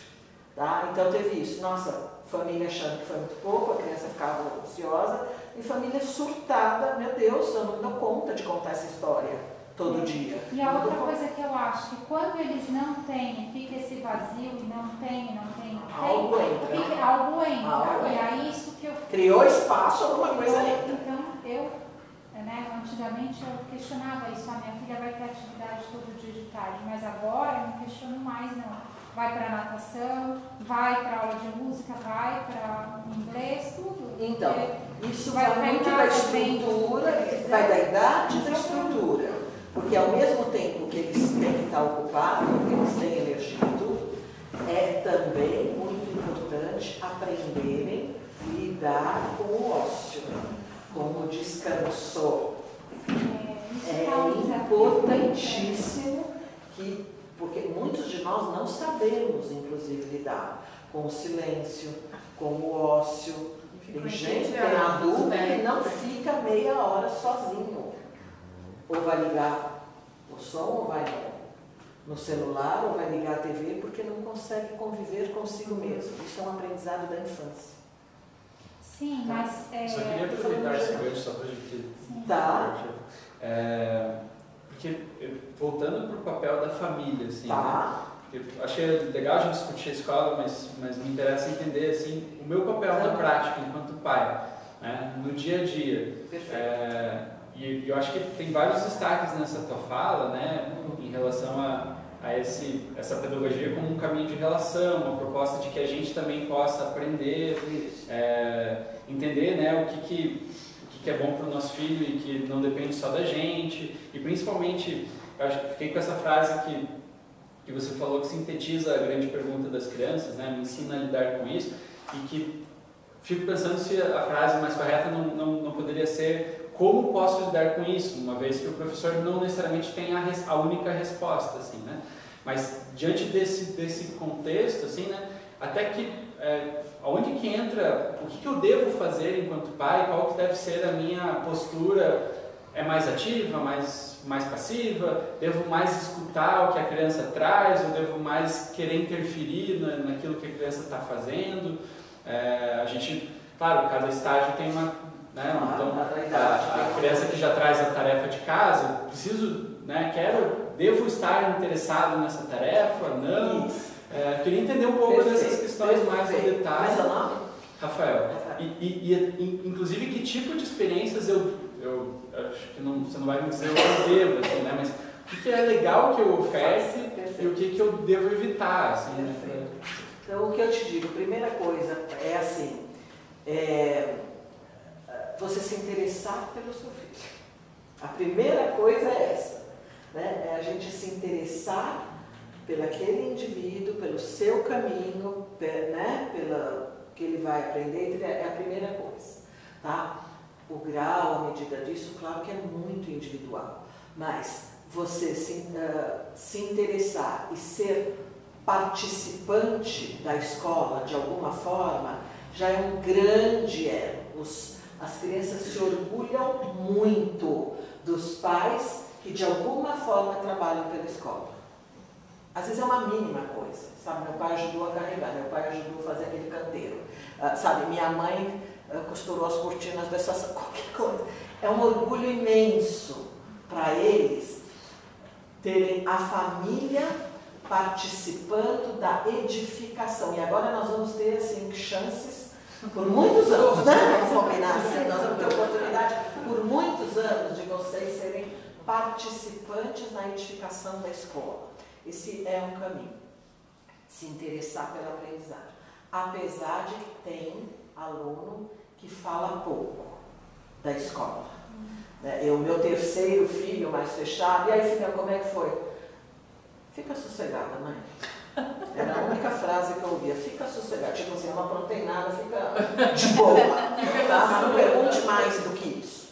Né? Mas assim, é se interessar, é querer saber, é conhecer o nome dos, dos colegas, Tá? É, pelo menos, gente, uma vez por semana, abrir a mala do seu filho.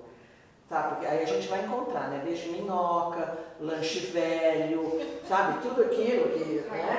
que faz parte da. Né? Abrir a mala, ver, nossa, esse caderno de inglês, né? Que que, sabe, dá uma passada, não precisa ser uma coisa diária, nem ficar chuchando a criança com isso, mas mostrar interesse pelo mundo dela, é a primeira coisa. Pisar assim na escola, quer dizer, meu pai conhece a minha escola. Eu tive pais que acho que eu só via, só vi na porta algumas vezes. Né? Isso, se, se dá para ser diferente, é melhor que seja diferente. É, pisa, uma vez por semana, de repente, ao trazer seu filho para a escola, você entra, Tá certo? Eu tinha um pai muito gracinha. Uma vez por semana ele me levava uma florzinha, junto com a filha. Gente, aquilo era um alento na minha vida. Tá certo? Era uma, às vezes me resolvia uma angústia, uma coisa, lá vinha ele com a florzinha, que ele, que vinha a pé com a filha para a escola, tirava uma florzinha e me entregava. É, sabe um sinal de que estamos juntos? E mostrava para a filha, olha, estou junto com a sua professora. São pequenas coisas, mas podem ser as grandes também, viu? Então, essa é outra coisa. Outra coisa é você se engajar em algum movimento na escola. De repente, Rafael, assim, Tá, e como é que vocês chamam? Conselho de família? Conselho de pais? Conselho de família. Conselho de família. Eu entro, eu começo a entender, sabe, a escola, eu me proponho a fazer algo. A gente precisa de muita ajuda, tá certo? A gente precisa de, de às vezes, né, às vezes são coisas muito práticas. Se um pai resolve, me lembro, acho que foram uns oito anos, a gente quebrando a cabeça, horas em reunião mais tarde, para resolver a sala de multimídia para o ensino médio. Porque tinha que ter uma tela, tinha que ter o som, tinha que ter o computador, nunca tinha dinheiro, nunca sobrava. E aquele... Até que um dia um pai falou, mas por que, que a gente não pede na comunidade? Ele fez um texto e espalhou para a comunidade. No dia seguinte, uma família doou tudo que precisava. Oito anos a gente brigando para ter a sala. A gente não lembrou de pedir. Você entendeu? Então, assim, são pequenos movimentos que você pode liderar, tá certo? Um, mas há um monte de coisa que você pode fazer. Mas o que eu peço para vocês pais, não façam nada independente sem a escola saber. Aí, gente, dá confusão. A escola não está sabendo que tem um movimento de pais lá querendo resolver isso, a escola nem sabe. Isso não dá certo. Tá certo? Então, olha, estou disposto, tenho um tempinho, quero ajudar a escola. Procura Tiago, procura né, uh, Olivia, o que, que, eu posso ajudar? Onde que vocês estão precisando? Eu tenho essa e aquela habilidade, tá? Montar um grupo, uh, de repente para a gente quebrar muro, né? Uh, para a gente montar algumas coisas. Trabalho tem. Mas nessa relação com a criança, né? Ah, em relação com. Então, essa, você se relacionando com a escola, automaticamente você vai impulsionar a sua relação com o seu filho. Você está no ambiente dele. Tá certo? Agora, você em casa é participar, é perguntar, tá certo? É trocar ideia, é se divertir. Steiner fala, eu vou levar isso para a família. Ele fala da sala de aula, mas eu vou levar isso para a família. Que todos os dias as crianças deveriam ter experimentado na escola o silêncio e a risada. Tá? Todos os dias. Então, se vocês puderem, ao estar com seus filhos, propiciarem um minuto de silêncio Tá certo? Porque assim, tô comigo mesmo, sabe? Aprender isso e dar uma boa risada. Seu filho já é grande coisa. É, é ginástica da alma, isso. Você fazer programas, por exemplo, qualquer programa de natureza é muito bem. É tão bonito, gente, quando a criança, no relato ali na sala de aula, conta que fez um passeio, sabe? Que foi em tal lugar, que conheceu tal procura saber o que, é o currículo do ano com o professor, que idade tem seu filho? 8 e 5. 8 e 5. 8 anos, segundo ano. Então está aprendendo sobre natureza, está falando né, as árvores e as plantas, e teve a gota d'água. Então procura, sabe, aprofundar aquilo com um passeio, com uma vivência. Um, trazendo, mandando alguma coisa para a escola, um ninho que achou, uma semente diferente, qualquer detalhe, gente, ajuda muito uh, nesse sentido de eu estar com, eu estar como família, tá certo? Às vezes, vou dizer para vocês, seria tão bom para nós professores, por exemplo, ter uma família que cuide daquela outra família. Às vezes a gente tem famílias que estão passando por uma situação muito difícil, muito delicada, de isolamento, de dor, de, sabe, de dificuldade. É tão bom quando uma família abraça, tá certo? E cuida, e promove, e se oferece, sabe? Então existem muitas e muitas formas de vocês estarem parceiros da escola tá? E, e nesse sentido de abraçar a classe do seu filho, olhar para alguma família, uh, ajudar em algum processo, é muito bem-vindo.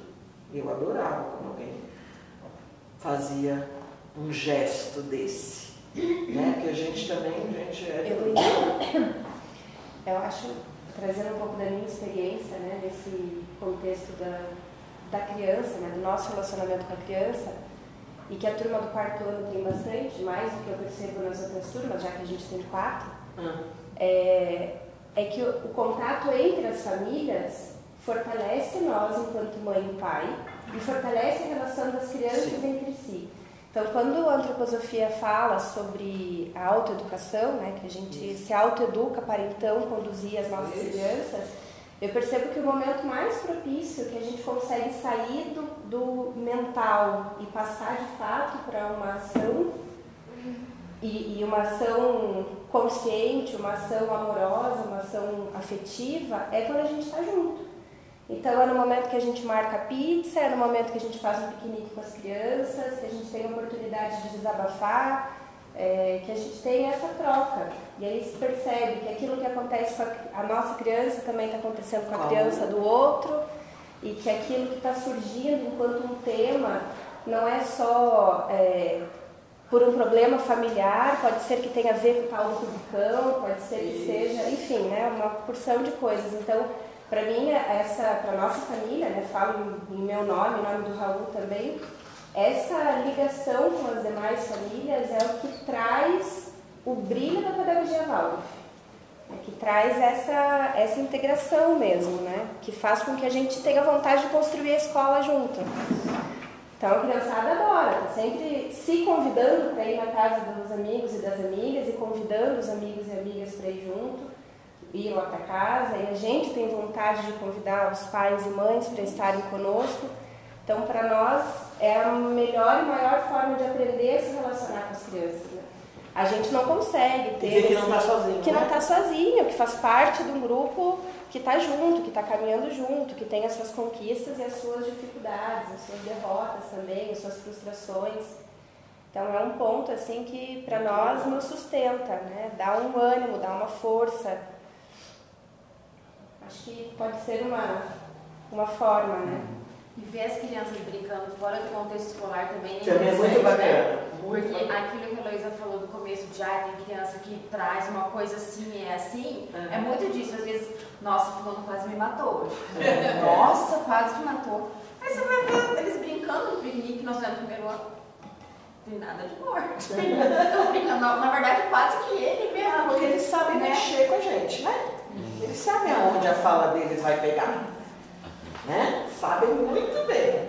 É muito interessante isso. E isso, assim, de ter essa conexão com a, com a- com a família. A gente deu carona pela primeira vez para um coleguinha semana passada. Aí todo dia aquela enrolação para acordar, e, ah, tal, quero dormir mais um pouco. Francisco, hoje é o dia que a gente vai trazer o Gabi. Uf, nossa, mas levantou, tomou um café, era 10 para 7, tava lá, até de tênis, né, amarrado. Prontinho, porque era o dia de trazer o Gabi. Né? Então, é é social. demais, assim, incrível, como que aquilo mudou a vida dele naquele dia. E aí a mãe também relatando que pra ele, primeiro, que foi super diferente, que ele rezou no dia anterior, papai do céu, me dê forças pra entrar no carro da mãe do Francisco. Porque era um desafio pra ele, nunca tinha voltado com ninguém, Pois é. que não fosse da família da escola. O que, que você quer pedir pro papai do céu? Me conta. O que, que você quer pedir pro papai do céu? Quero pedir forças pra mãe. E assim, eu até, né, tipo, como vai ser isso? Nossa senhora, vieram conversando e vendo o álbum da Copa, assim como terminaram, não temos de terminar de debater o álbum até chegar em casa. Fantástico. Muito, muito E gostoso. tem uma coisa, né, que a- aluno Waldorf se reconhece em qualquer parte do mundo, né? É impressionante. Meu filho morou um tempo na Inglaterra e deu aquele momentinho de ter saudade de casa, né? E aí ele disse que o alento dele foi que ele passou numa rua e sentiu o cheiro Waldorf.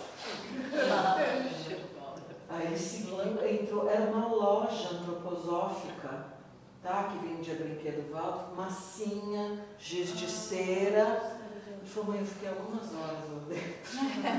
Sabe, aquilo foi um alento. Tá? Reconheceu pelo cheiro, né? Pelo cheiro. Aí tem um caso também, não sei se vocês já ouviram falar na escola Waldorf do Maraú, a Maramar. Maraú é uma península na Bahia. E essa escola nasceu e eu fui lá ajudar a nascer a escola. E a coisa nasceu porque é uma pousada na praia de um casal muito querido, ele tem três filhos, e aí receberam como hóspedes uma família.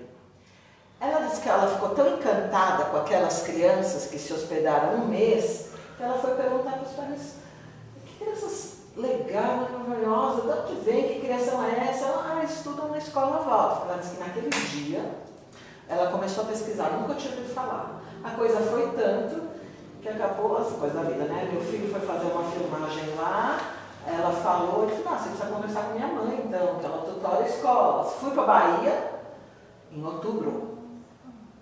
Em janeiro nasceu uma escola Waldorf. Na areia. Porque a península, né, tem a península, então a, a, a pousada é justamente nessa parte, então um lado é o mar, outro lado é a lagoa. Então a, a pausa das crianças ou é no mar, é na lagoa. então, chama Maramá. Nas, por conta disso, alunos Waldorf despertaram na dona da pousada. Gente, é uma criativa, eles não ficam pedindo coisas, eles se divertem, tudo. E nasceu hoje em dia uma escola Maramá. Pesquisem, aliás, é um ótimo lugar para passar férias. né? Então é isso, tem esse reconhecimento que existe isso que a gente não quer que seja um muro, mas um reconhecimento. Não né? perder a identidade, né? De uma identidade, de uma identidade. Mas eu acho que assim, não ficar também nesse, né, nesse descompasso e olhar para né, esse. Eu mesmo sou uma pessoa que eu tenho muita dificuldade disso, de aceitar é, muitas coisas, esses excessos de tecnologia, né? De muita, muito WhatsApp, muita, muito computador, muito jogo, e eu fico o tempo todo no pé da minha filha, da Helena, né? Ai, daí ela fica negociando, ah, mas pelo menos 10 minutos, a Ana vai ficar Ah, tá tá no comigo. mundo dela. Então, mas é um, é um desafio É um pra desafio. gente, porque uma criança que fica num jogo, como que ela vai se interessar por um livro? É, não, é desafiador. Ela É vai conviver querer com. jogar um pouco. E isso cabe a nós dar o Se limite. você, se ela ficar no jogo, como que ela vai bordar um ponto cruz ali na É, então, tem esse se desafio. A se gente tem que, a gente tem que aprender a conversar com o mundo, tá? E não é bloqueando o mundo que a gente vai conversar. É achando o bom senso, o meio termo, é o equilíbrio, tá? Esse é o nosso desafio, gente. Ou vocês acham que vem tudo de mão beijada? Não vem? Mas Não vem? eu fiquei pensando que isso daí que a gente vive numa bolha. Quer falar? Eu devia falar. Sim. Bom, a gente conhece assim há Pouco. pouco tempo, né? Sim. No- meu neto vai começar o ano que vem aqui. Tá bom. Eu tenho uma Bem, sobrinha também que vai lá ter cordão dourado porque ela é pequenininha. Tudo né? bem. Então a gente ainda fica meio assim, até pra quem a gente fala, né? Que todo mundo fica assim, que isso? É criança, né? E pra ele também está sendo um desafio. Ele sair de um colégio Tradicional, né? Mudar de escola colégio nunca fácil. Pra um pro outro. Então está sendo tanto para ele como para gente. É, E principalmente para o vô dele, que além de ser professor, ele é um professor do método tradicional, Tá ótimo. sabe? Então, É. assim, e a gente gostou de- do, do que o colégio está trazendo, do que a gente vai participar, porque a gente sempre quis participar mais com ele, porque no colégio tradicional você não Que consegue. você não tem acesso. Você não consegue, se você chega lá, né, você sempre é barrado, você já nem entra na porta. Nem entra na porta, nem Né? Então, quando a gente veio a primeira vez visitar, ela já veio que a mãe dele, eu vim há pouco tempo, nossa, eu fiquei super encantada. Eu fiquei uma coisa assim tão encantada, e nem você falou assim, São Paulo já tem, eu tenho dois sobrinhos que, que já estão já na, na fase adulta, que eles também falaram, nossa, por que isso aqui não tem aqui?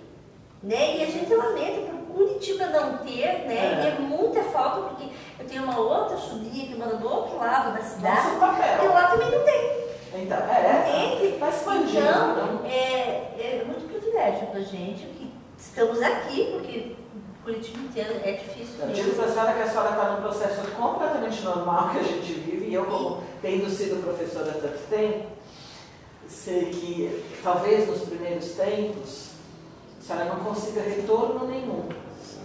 Ah, como é que foi? Porque eu falo que as crianças que vêm de outra escola entram em alfa, tá? Porque elas passam a ver a aprendizagem de uma outra forma que elas não conheciam demora um tempo até ela conseguir externar. Então, é muito comum que uma criança que entra no meio do percurso não traga nada para casa. Não é que ela não está vivendo nada, é que está tão intenso que ela não consegue verbalizar. É. Eu vivi isso com muitos alunos. Ah, Uma coisa, uma coisa que ela falou ali, é, a gente fica assim, é uma adaptação, né? Sim. Que ele até veio aqui e falou, ah, estou triste, escreveu lá numa frase. Porque para ele sair de lá daquilo que está acostumado desde os três anos, Claro, é, é dar difícil, né? E aí a gente fica assim, ah, por horas, ah, o que, que eu falo? Como é que a gente reconforta isso, né? Porque também não dá pra dizer que tudo vai ser maravilhoso, porque às vezes não é, né? É uma adaptação, é difícil. Então aí a gente fica, buscar qual, qual é o nosso papel nesse momento, sabe? De como conduzir essa adaptação. Não gerar expectativa. Fala menos. A expectativa nessa idade é muito pior do que o acontecimento, né? muito mais sofrida do que o Não gera uma expectativa. Depois, te- off, te falo uma imagem para você trazer. Tá. Tá? Só para não queimar. É que hoje, né, eu, eu, A gente gostou eu tanto. por exemplo, que eu fico com ele, né? Sim. Ele fica no meio, ela, ela é professora, mas né, daí eu falei, conhecer porque eu participar. Claro, também, vai né? participar. E Eu, daí- como professora, chamava as avós para reunião de pais, viu? Porque tinha muitas que eram responsáveis. Elas eram minhas convidadas para a reunião de pais. Então a gente percebeu já quando veio aqui que ele traria uma mudança para a nossa família, né? Sim, E é. é, a escola tradicional dele, no momento não sabe, não... e aí vai aquela, o dia a dia correria, É. vida, né? E a gente chegou no momento e falou, não, peraí, acho que não tá legal. Aí viemos, gostamos tanto que daí eu falei, mãe, você também precisa ir, Claro. você precisa ver. A avó participa assim da minha Exatamente. fala. Eu lamento por ela, minha filha e a outra não ter estudado isso, porque aqui a gente nem sabia onde que Tudo era. tem Todos nós adultos lamentamos. gente lamenta. Todos nós queríamos tocado tempo Eu sou a única ex-aluna aqui. E nem você falou, gente, a gente fala, gente, onde estava o pessoal daqui? Não tinha isso. É, aqui demorou mais para chegar, e aí depois chegou lá na Zona Sul, né? E- mas é assim, mas o Valdas está crescendo muito, gente, no Brasil. É o movimento que mais cresce. Eu Né? ia perguntar, esse primeiro ano que vai entrar o ano que vem, vão ser duas turmas? Não, Não, uma turma. É, uma Uma turma. Esse, esse é um tema interessante. A escola crescendo, né? a escola em movimento e essa questão da turma, que é uma pergunta recorrente Então, de isso veio para mim até da escola um tempo atrás, e foi assim, conselho ele.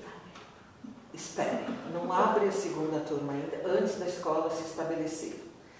Nesse novo local, nessa nova coisa, a escola vai crescer, mas assim, abrir uma segunda turma demanda mais do que o dobro de, de trabalho, de demanda, de providências, e eu não sinto que a escola deva despender essa força agora, tá? Com o tempo, se a escola crescer, a gente vai achar, mas agora, numa mudança tão né, contundente de espaço, de prédio, de, de tudo, menos Necessidades é mais. né? necessidade, menos é mais. E a questão do número de alunos? Porque isso foi uma pergunta que aconteceu Então, assim, número de alunos. 15, 20, 30, 40. Então, a gente, a a gente tem que sempre olhar pelo, pelo pedagógico e pela saúde financeira da escola. Tá? Os dois têm que caminhar juntos. Tá? Não pode um né, comprometer o outro. E a gente chegou, e eu garanto que é possível, tá certo? Que um número por volta de 30 por sala de aula é o que sustenta pedagogicamente e sustenta financeiramente a escola. Né? Ah, a gente está até no privilégio aqui de. Agora tem uma classe só com 30, né? A gente começou menor, a gente começou a escola que há seis anos atrás, tinha classe com cinco, com seis, é o começo da escola. Mas, assim, uma classe com 30 alunos é completamente viável eh, de se lidar pedagogicamente e uma saúde financeira. E falo para vocês, é possível. Eu comecei, na minha primeira turma tinha 42. Então, e nesse ponto que eu queria tocar também, você falou dos boletins, né, dos 42 boletins que você tinha para fazer. Eu acho que aqui em Curitiba a gente tem uma coisa de que turma tem um número mágico de 24 alunos, tem uma, tem uma cultura popular assim que se fala desse É número bom, mágico. 24. Não, eu, eu também acho, mas tem essa coisa meio arraigada até de quem não é aqui deste nosso coletivo, de quem vem de fora. De falar de colégio público, né? Ah, ideia. colégio público que é cheio de alunos. Eu já ouvi muito isso. né? É, eu não sei se é isso, Ezio, mas as pessoas vêm com isso e quando ouvem um número diferente disso, fica com uma- um gosto ruim na boca, parece, né? E, e- e acho que se fecha um pouco para outras explicações de por que outros números. A gente tem várias questões, né? uma delas é que a, gente tinha uma realidade no outro espaço físico que já inclui uma limitação de número de crianças. O espaço limitado. né? Mas eu queria que você falasse um pouquinho do que você vê, já que você, você tem uma visão panorâmica das escolas, né, de muitas cidades do Brasil.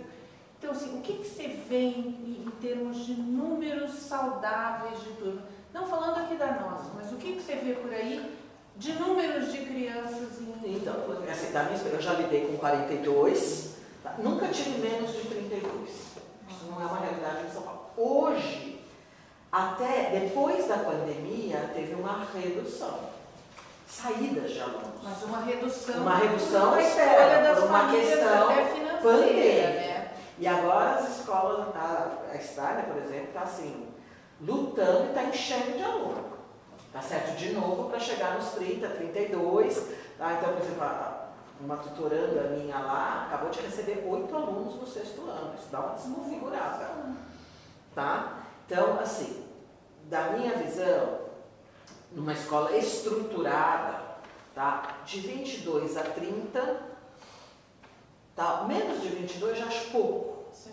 Tá? Não se sustenta e, e, né, fica, fica uma coisa mais seletiva. Claro que uma escolinha que nem a Maramá, que era na areia e não sei o quê, mas já está partindo também para os 20 e tantos lá. Né? para mim, de 22 a 30 é um número completamente saudável de se trabalhar, dá para fazer as coisas, dá para, sabe, promover encontros, orquestras, teatros, assim, é possível fazer tudo. Hoje em dia, existe a questão das inclusões. E este é um fator determinante para se conseguir trabalhar pedagogicamente num grupo tá, de X e X alunos. Então, se numa sala tem uma criança inclusão, realmente, 30 alunos dá para né, para tomar.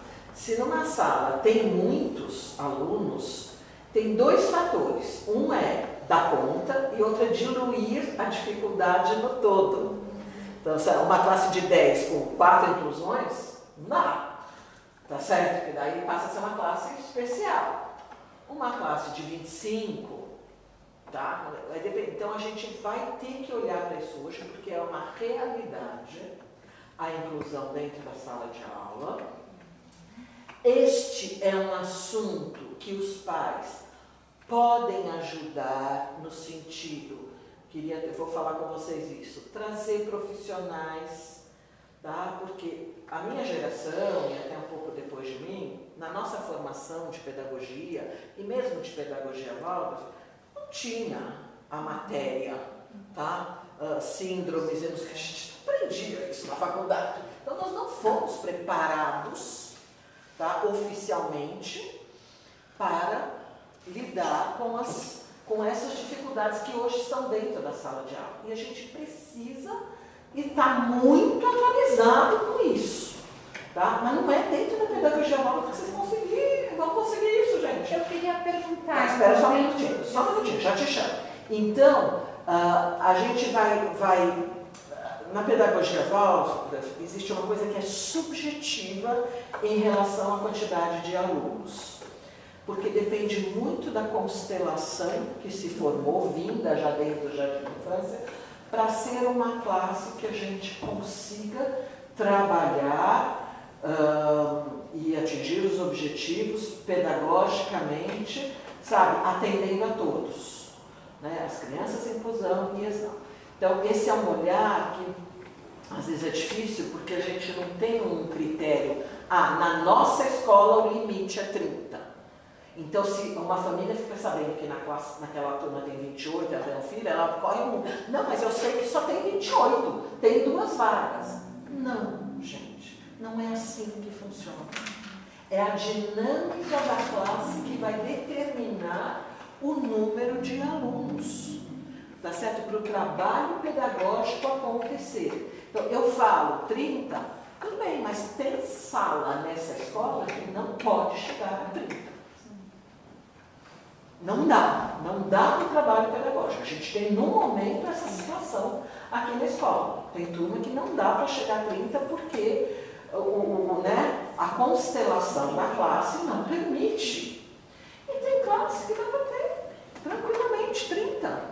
Então, depende do professor uh, regente, dos professores de matéria, uh, lá na outra unidade do espaço, lá a gente não tem uma sala para caber 30.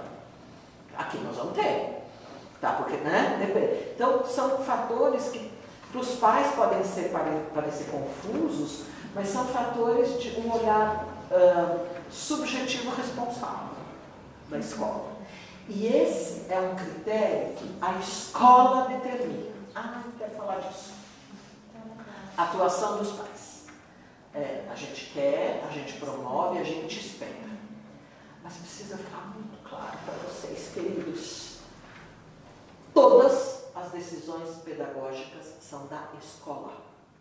Ponto final. Todas as decisões pedagógicas são da escola e não dos pais. E vocês vão me agradecer por isso. Porque a partir do momento que a escola atende o desejo dela, o dela, o dela e o dela, porque eu quero assim, porque eu quero, a escola perdeu a identidade, perdeu seu rumo, tá? Está dilacerada. E vocês não quererão mais.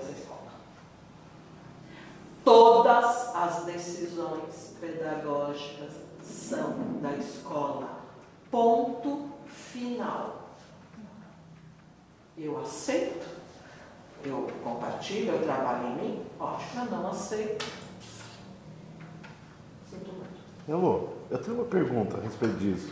Como que a gente constrói uma relação com o colegiado, que a gente ouviu da bolha, né, que me chama muita atenção isso, e que eu enxergo também que a pedagogia é, é algo que o colegiado tem como o colegiado é o guardião da pedagogia da, da escola Waldorf, né? de certa forma, né? por ter o conhecimento, pelo menos. Né? Então, é o colegiado e é a mantenedora. É porque a minha dúvida é justamente aí, onde que há uma interação propositiva entre famílias e colegiados sobre o conteúdo, por exemplo? Ah, então a gente pode fazer fóruns, pode fazer encontros, tá? Os pais podem apontar, olha, uhum. tá? Estamos sentindo que tal, vamos refletir. Então a conversa, a, o trazer a questão cabe perfeitamente da comunidade de pais, do colegiado e tudo. Uhum. A decisão. Não, isso eu entendo até pela responsabilidade civil. Pela né? responsabilidade né? que vai seguir e tudo mais. Uhum. E a mantenedora, ela tem sim o papel de ser guardiã uhum. daquele todo, inclusive pedagogicamente. Uhum. Por isso que é muito comum que dentro da mantenedora tenha professores tá? Não é obrigatório, não é. Mas esses membros têm que saber que aquilo que a gente falou, não dá para a escola se vender ao progresso ou não sei o que, perder sua identidade, uh, porque, sei lá, querer atender o mercado ou por não sei o que. Isso é a responsabilidade da mantenedora. E a mantenedora tem sim autoridade e autonomia para vetar uma coisa ou outra. É que, a mantenedora é- são famílias, né? São famílias, Uhum. perfeito. Deveria Então ter, essa coisa também, deveria ter muito né? colegiado junto. Uhum. Deveria. É que no núcleo tem, né? No núcleo tem, né? Então, deveria, pra, sabe, para ter representatividade. Mas nesse tema, é, Elo, a, a minha pergunta é como que a gente constrói é, essa, como é essa construção sobre o conteúdo especificamente? É, é, como que pode ser, ter uma relação propositiva? Através dos fóruns, né? Então, Mas como que a gente combate o sectarismo? Ou o que você mencionou, o risco de se tornar uma seita, né? É porque a minha, minha preocupação é essa, se a gente não, Primeira coisa é estudar. constrói canais de acesso, né? Assim, ah, nessa interlocução, vocês precisam conhecer o currículo. Tá? E, e qualquer escola séria tem ah, o currículo do MEC e do seu estado como linha mestra. Pelo amor de Deus. Tá? Tem que ter. Tá? Então, existe um currículo proposto para primeiro, segundo, terceiro ano que precisa ser seguido. Como a gente traz isso, em que ordem, com que coisa, a pedagogia Waldorf tem a proposta. Então existe lá o Stockmeyer e outros, que é o currículo Waldorf. Tá certo? Então, o conteúdo daqui. A federação promove, outras escolas têm, vocês podem ah, pedir, pesquisar, ah, qualquer coisa assim. Este é o currículo, tá certo? Oficial, ah, autorizado pelo MEC, que a gente vai pôr. Primeira coisa, a escola, os professores têm obrigação, tá? De todas as obras, de oferecer esse currículo para os alunos. Tá? Não é que é uma escola Waldorf que fala da liberdade do professor, que eu posso escolher, então eu não vou dar isso. Ah, não vou dessa matéria porque não gosto. Não existe. Obrigação, tá? Cumprir. E é uma coisa que eu pego no pé dos professores. Essa semana, eu bom, que aula você chegou e você cumpriu? Isso, isso, isso você já deu. Tá certo? Senão você para tudo e vai dar agora. Né? É obrigação. Então, isso é uma coisa. Agora, de entrar uma coisa nova, de trazer uma coisa, é um fórum. Muito fora. Tá? É um fórum, tá certo? De tanto, por exemplo, ah, sei lá, vou falar mais da história que é a minha realidade, né? Então, lá foi introduzido, há muitos anos atrás, o TCC, o Trabalho de Conclusão do Aluno do Ensino Médio. Não tinha. Foi um fórum, uma decisão, olha, isso pode, né? Então, decidiu, e a partir daí, existe na escola Rodolfo Stein. O que a gente tem que tomar cuidado é que algumas decisões são de escola. Sim. Tá? E, e aí a gente de gaiato entra como, não, isto é, sabe, uma regra antroposófica de Estado. Nossa, é uma mistura, gente, surreal do que é proposta curricular e, e steineriana, do que são escolhas que escolas fizeram. Tá certo? Como fórum, como consenso, tá? E que eu sugiro que exista e que seja avaliado depois de um tempo. Bom, a gente implementou isso.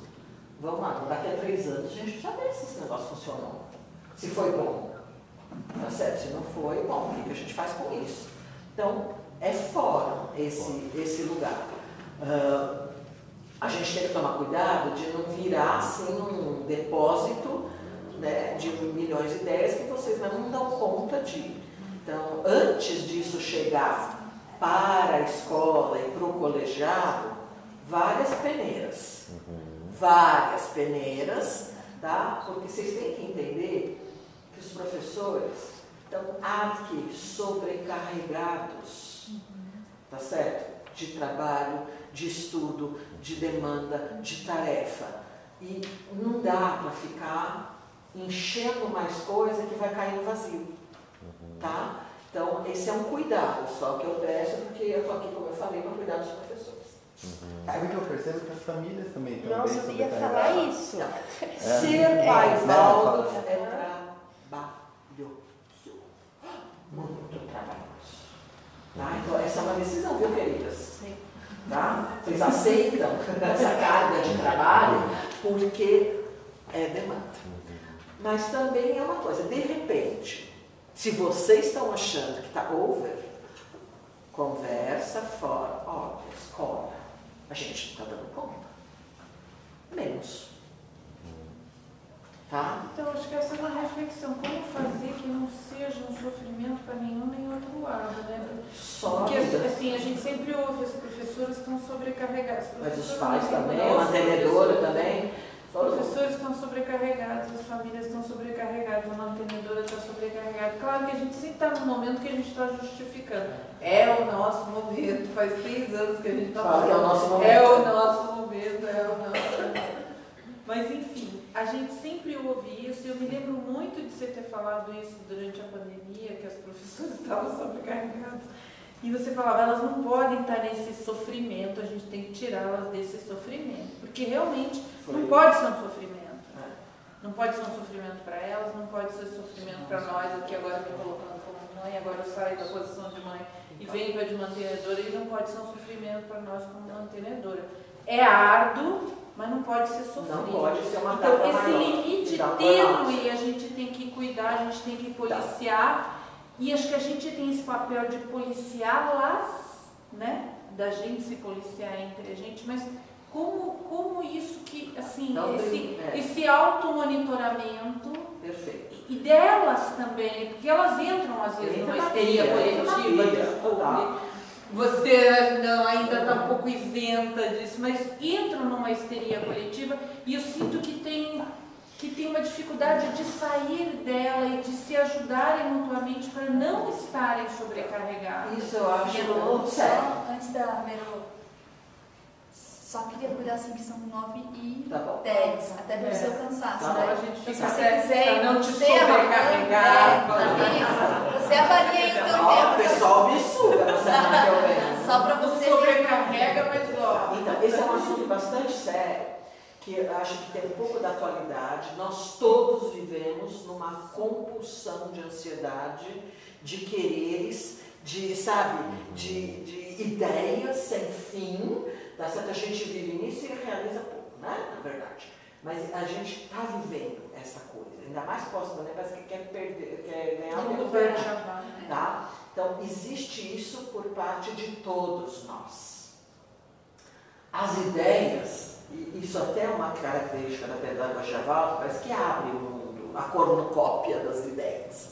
Né? Então, isso é uma enxurrada e a ânsia de querer fazer todas as ideias mirabolantes. Eu tenho falado para cada professor, menos é mais. Gente, vamos fazer nesses primeiros tempos agora, 2023, 2024, 2025, três anos, vai? Tá? O feijão com arroz, o básico, até a gente se adaptar, até a gente se estruturar.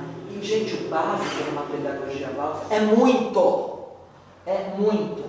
É música, é teatro, é línguas, é ideias, é festa, é- já é muito.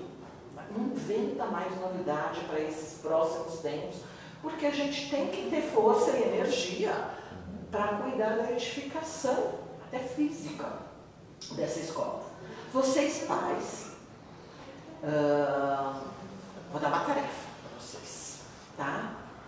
De olharem e zelarem pela saúde dos professores dos seus filhos. Vocês têm que olhar isso. Eu sou grata ao último tempo do Ricardo Frasato, vou até dar um nome, pai de uma aluna minha que é uh, otorrino. E aí eu vinha com uma tosse, com uma coisa, não sei o quê, e o Ricardo todo dia deixando a filha lá na porta, ah, professora, tudo bem. Um dia ele entrou na porta e falou, chega. O que, que aconteceu? Hoje às três horas você está no meu consultório. Eu vou te examinar, tá? Porque você não está bem desde o dia tão, tá? Eu estou te olhando, você está perdendo a voz, tá certo? Você está com uma tosse ininterrupta, você não está bem. Eu sou torrino, hoje às três horas no meu consultório. E a partir daí eu entrei num tratamento, gente. Três meses de antibiótico, tá? de não sei o quê, porque eu estava assim com tudo que você pode imaginar. E não me dava conta. E sempre assim, né? Não, porque professor tem isso, né? Você capota, mas breca. Isso. Né? Professor tem isso. Você sabe que a gente faz até o osso. E Frasato cuidou de mim o resto da vida, até hoje. Ele é o torrinho do meu neto. É, assim, eu, tenho, eu sou grata e, gente, e, eu já vi isso. Tem uma, uma colega nossa que ela falava em reunião, pais queridos, cuidem de mim. Porque eu não sei cuidar de mim. Então vocês cuidam de mim que eu cuido do filho de vocês. né? Mas assim, é esse olhar mesmo de, de, uh, de a escola, a escola, não vou nem dizer isso, Valdo, a escola não sabe falar não. E não ensina o professor a falar não. Isso é bom, isso é sabido. Tá certo? Então, os professores se voluntariam para fazer as coisas. Eles se colocam para assumir isso. Eles, sabe, se sentem constrangidos se não estão, né? Trabalhando 24 horas por dia, não sei o quê. Não consegue, às vezes, administrar o tempo. Não tem um não. E muitas vezes é a escola que tem que dar um não. É os pais que têm que chegar e falar menos, tá certo? Não está funcionando. E, e porque existe isso, esse cuidado. E eu acho que talvez a gente tenha que aprender a escalonar as coisas. Só começa uma coisa nova quando começa a terminar. E, e sabe que eu acho que acima de tudo, quando, quando a gente vê esse equilíbrio essa, essa, esse não excesso, isso é bacana para as crianças, porque eu não acho saudável para as crianças elas verem o excesso. E falo isso por mim mesmo, sabe? Estou me dando uma chicotada aqui nas costas. Mas é, é, isso, acho que a gente controlar o excesso. É, Menos é mais, em casa e na escola. É, é, saudável porque as crianças estão vendo. Exato. Agora mesmo, queridos, daqui a pouco a gente tem férias. Tá certo? Férias quer dizer descanso. Para aluno também. É nas férias que o conteúdo do ano decanta. É nas férias que esse conteúdo passa a ser propriedade do aluno no futuro. Precisa do tempo de decantação. Férias mantém ritmo, tem hora de tomar banho, tem hora de refeição, tem hora de dormir. Vai mudar as atividades do dia. Não precisa viajar todos os dias das férias. Ou arrumar programa para o seu filho todos os dias. Isso é uma compulsão. É hora deles aprenderem a brincar com o que tem. Usar o espaço que tem em casa. Promover coisas novas que não fez durante o ano em casa. Arrumações, né? sei lá, cozinhar, plantar, uh, dar banho no pet, enfim, fazer coisas que talvez durante o ano não fizeram. Mas, gente, férias é descanso. Senão não existiria. Tá certo? Não existiria. Seus filhos só vão se apropriar saudavelmente do conteúdo do ano se tiverem a chance de fazer isso de canto. E isso vale para nós também. Tá? É, é, comum a gente se sentir culpado porque tirou um dia livre. Nossa. Deixa eu interromper um pouquinho. Nós vamos indo. Nós, nós também.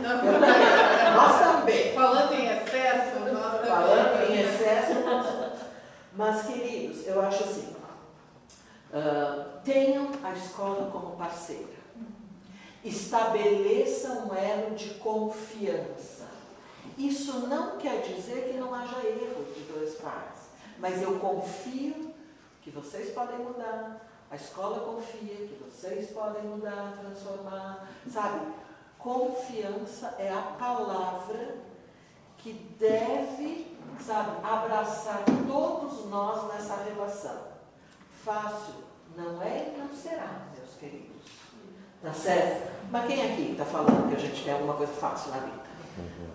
Tá certo? Não é assim. Acreditem nos seus filhos. Eu sempre falo. Seus filhos serão confiáveis na medida que vocês depositarem confiança neles. Ponto. Mas fique de olho também. É óbvio. É, né? é óbvio. E de olho até os 18. Tá? Não é que fez 13 que está toda não sei o que, que pode abraçar. Não pode. Tá certo? Não pode. Tá? Mas até os 18 a gente tem a chance da educação. 21 vai hoje em dia. 21. A partir dos 21, só autoeducação. Não existe educação a partir dos 21 anos. Só autoeducação. Então façam o que tem que fazer agora. Depois é tarde. Obrigada de conhecer vocês, tá bom? Tchau, tchau. Eu já prazer, viu? Bem-vindas à nossa escola. Tá bom, eu vou descer a pessoa para conhecer. Bom, E não se não te dar aquela dica que você falou pra não queimar? Vamos lá. Deixa eu dar dica. Pô, mas dá na frente de todo mundo. agora Agora o menino saiu. Por exemplo, você pode, você vai fazer uma imagem melhor, mas você pode, por exemplo, falar de ah, um jardineiro ah, que tem um, um canteiro. Nesse canteiro, por exemplo, nascem muitas e muitas plantas. E esse jardineiro um dia olhou pelo muro e viu que lá longe tinha outro canteiro. Muito bonito, mas que faltava aquela então o jardineiro vai levar essa planta para aquele outro canteiro, porque lá ele tem algo para brilhar, alguma coisa assim. Traga através de uma imagem que você vai criar muito melhor do que eu criei agora, mas assim, que ele vai identificar. Tá? E que ele vai poder, pelo muro, olhar o canteiro da onde ele veio. Tá certo? E lá, depois, talvez, olhe para o próximo muro. Né? Então, assim, traga isso, através- não é dele, mas é uma imagem de que ele vai ser colocado onde ele deve estar. Onde o jardineiro escolheu levar. Obrigada. Tá bom? Tchau. Obrigada. Tchau, tchau. Eu- Eu já tomei uma garrafa. Eu já tomei uma garrafa. Gente, não sei se cumpriu, se a gente conseguiu chegar. É uma alegria, podemos estar sempre juntos, tá certo? De repente até a gente pode montar um, um fórum, uma família virtual e eu estou com os pais. Ótimo. Tá? Eu posso, né? Não um grupo do WhatsApp, pelo amor de Deus. Oi? Não um grupo do WhatsApp. Mais um. Por favor. Fórum grande. Fórum oficial, uma coisa de né, WhatsApp, não. que dá para se distanciar. Pai, escola e WhatsApp não funciona. Eu também acho. Os benefícios são tão. Não, são Na mesma proporção é. dos malefícios. Mas que a gente pode marcar um encontro de paz virtual. Sim. Davi, você organiza isso, eu estou super à disposição de vocês, tá certo? Ah, como madrinha dessa escola, vou dizendo sobre Deus, madrinha dessa escola. Tá bom? Tá eu ótimo. Obrigado. Obrigada, viu? Pela presença, que vocês tenham um percurso muito bom, com pedras no caminho, tá? para que se fortaleça. Né? Até a próxima. Até a próxima.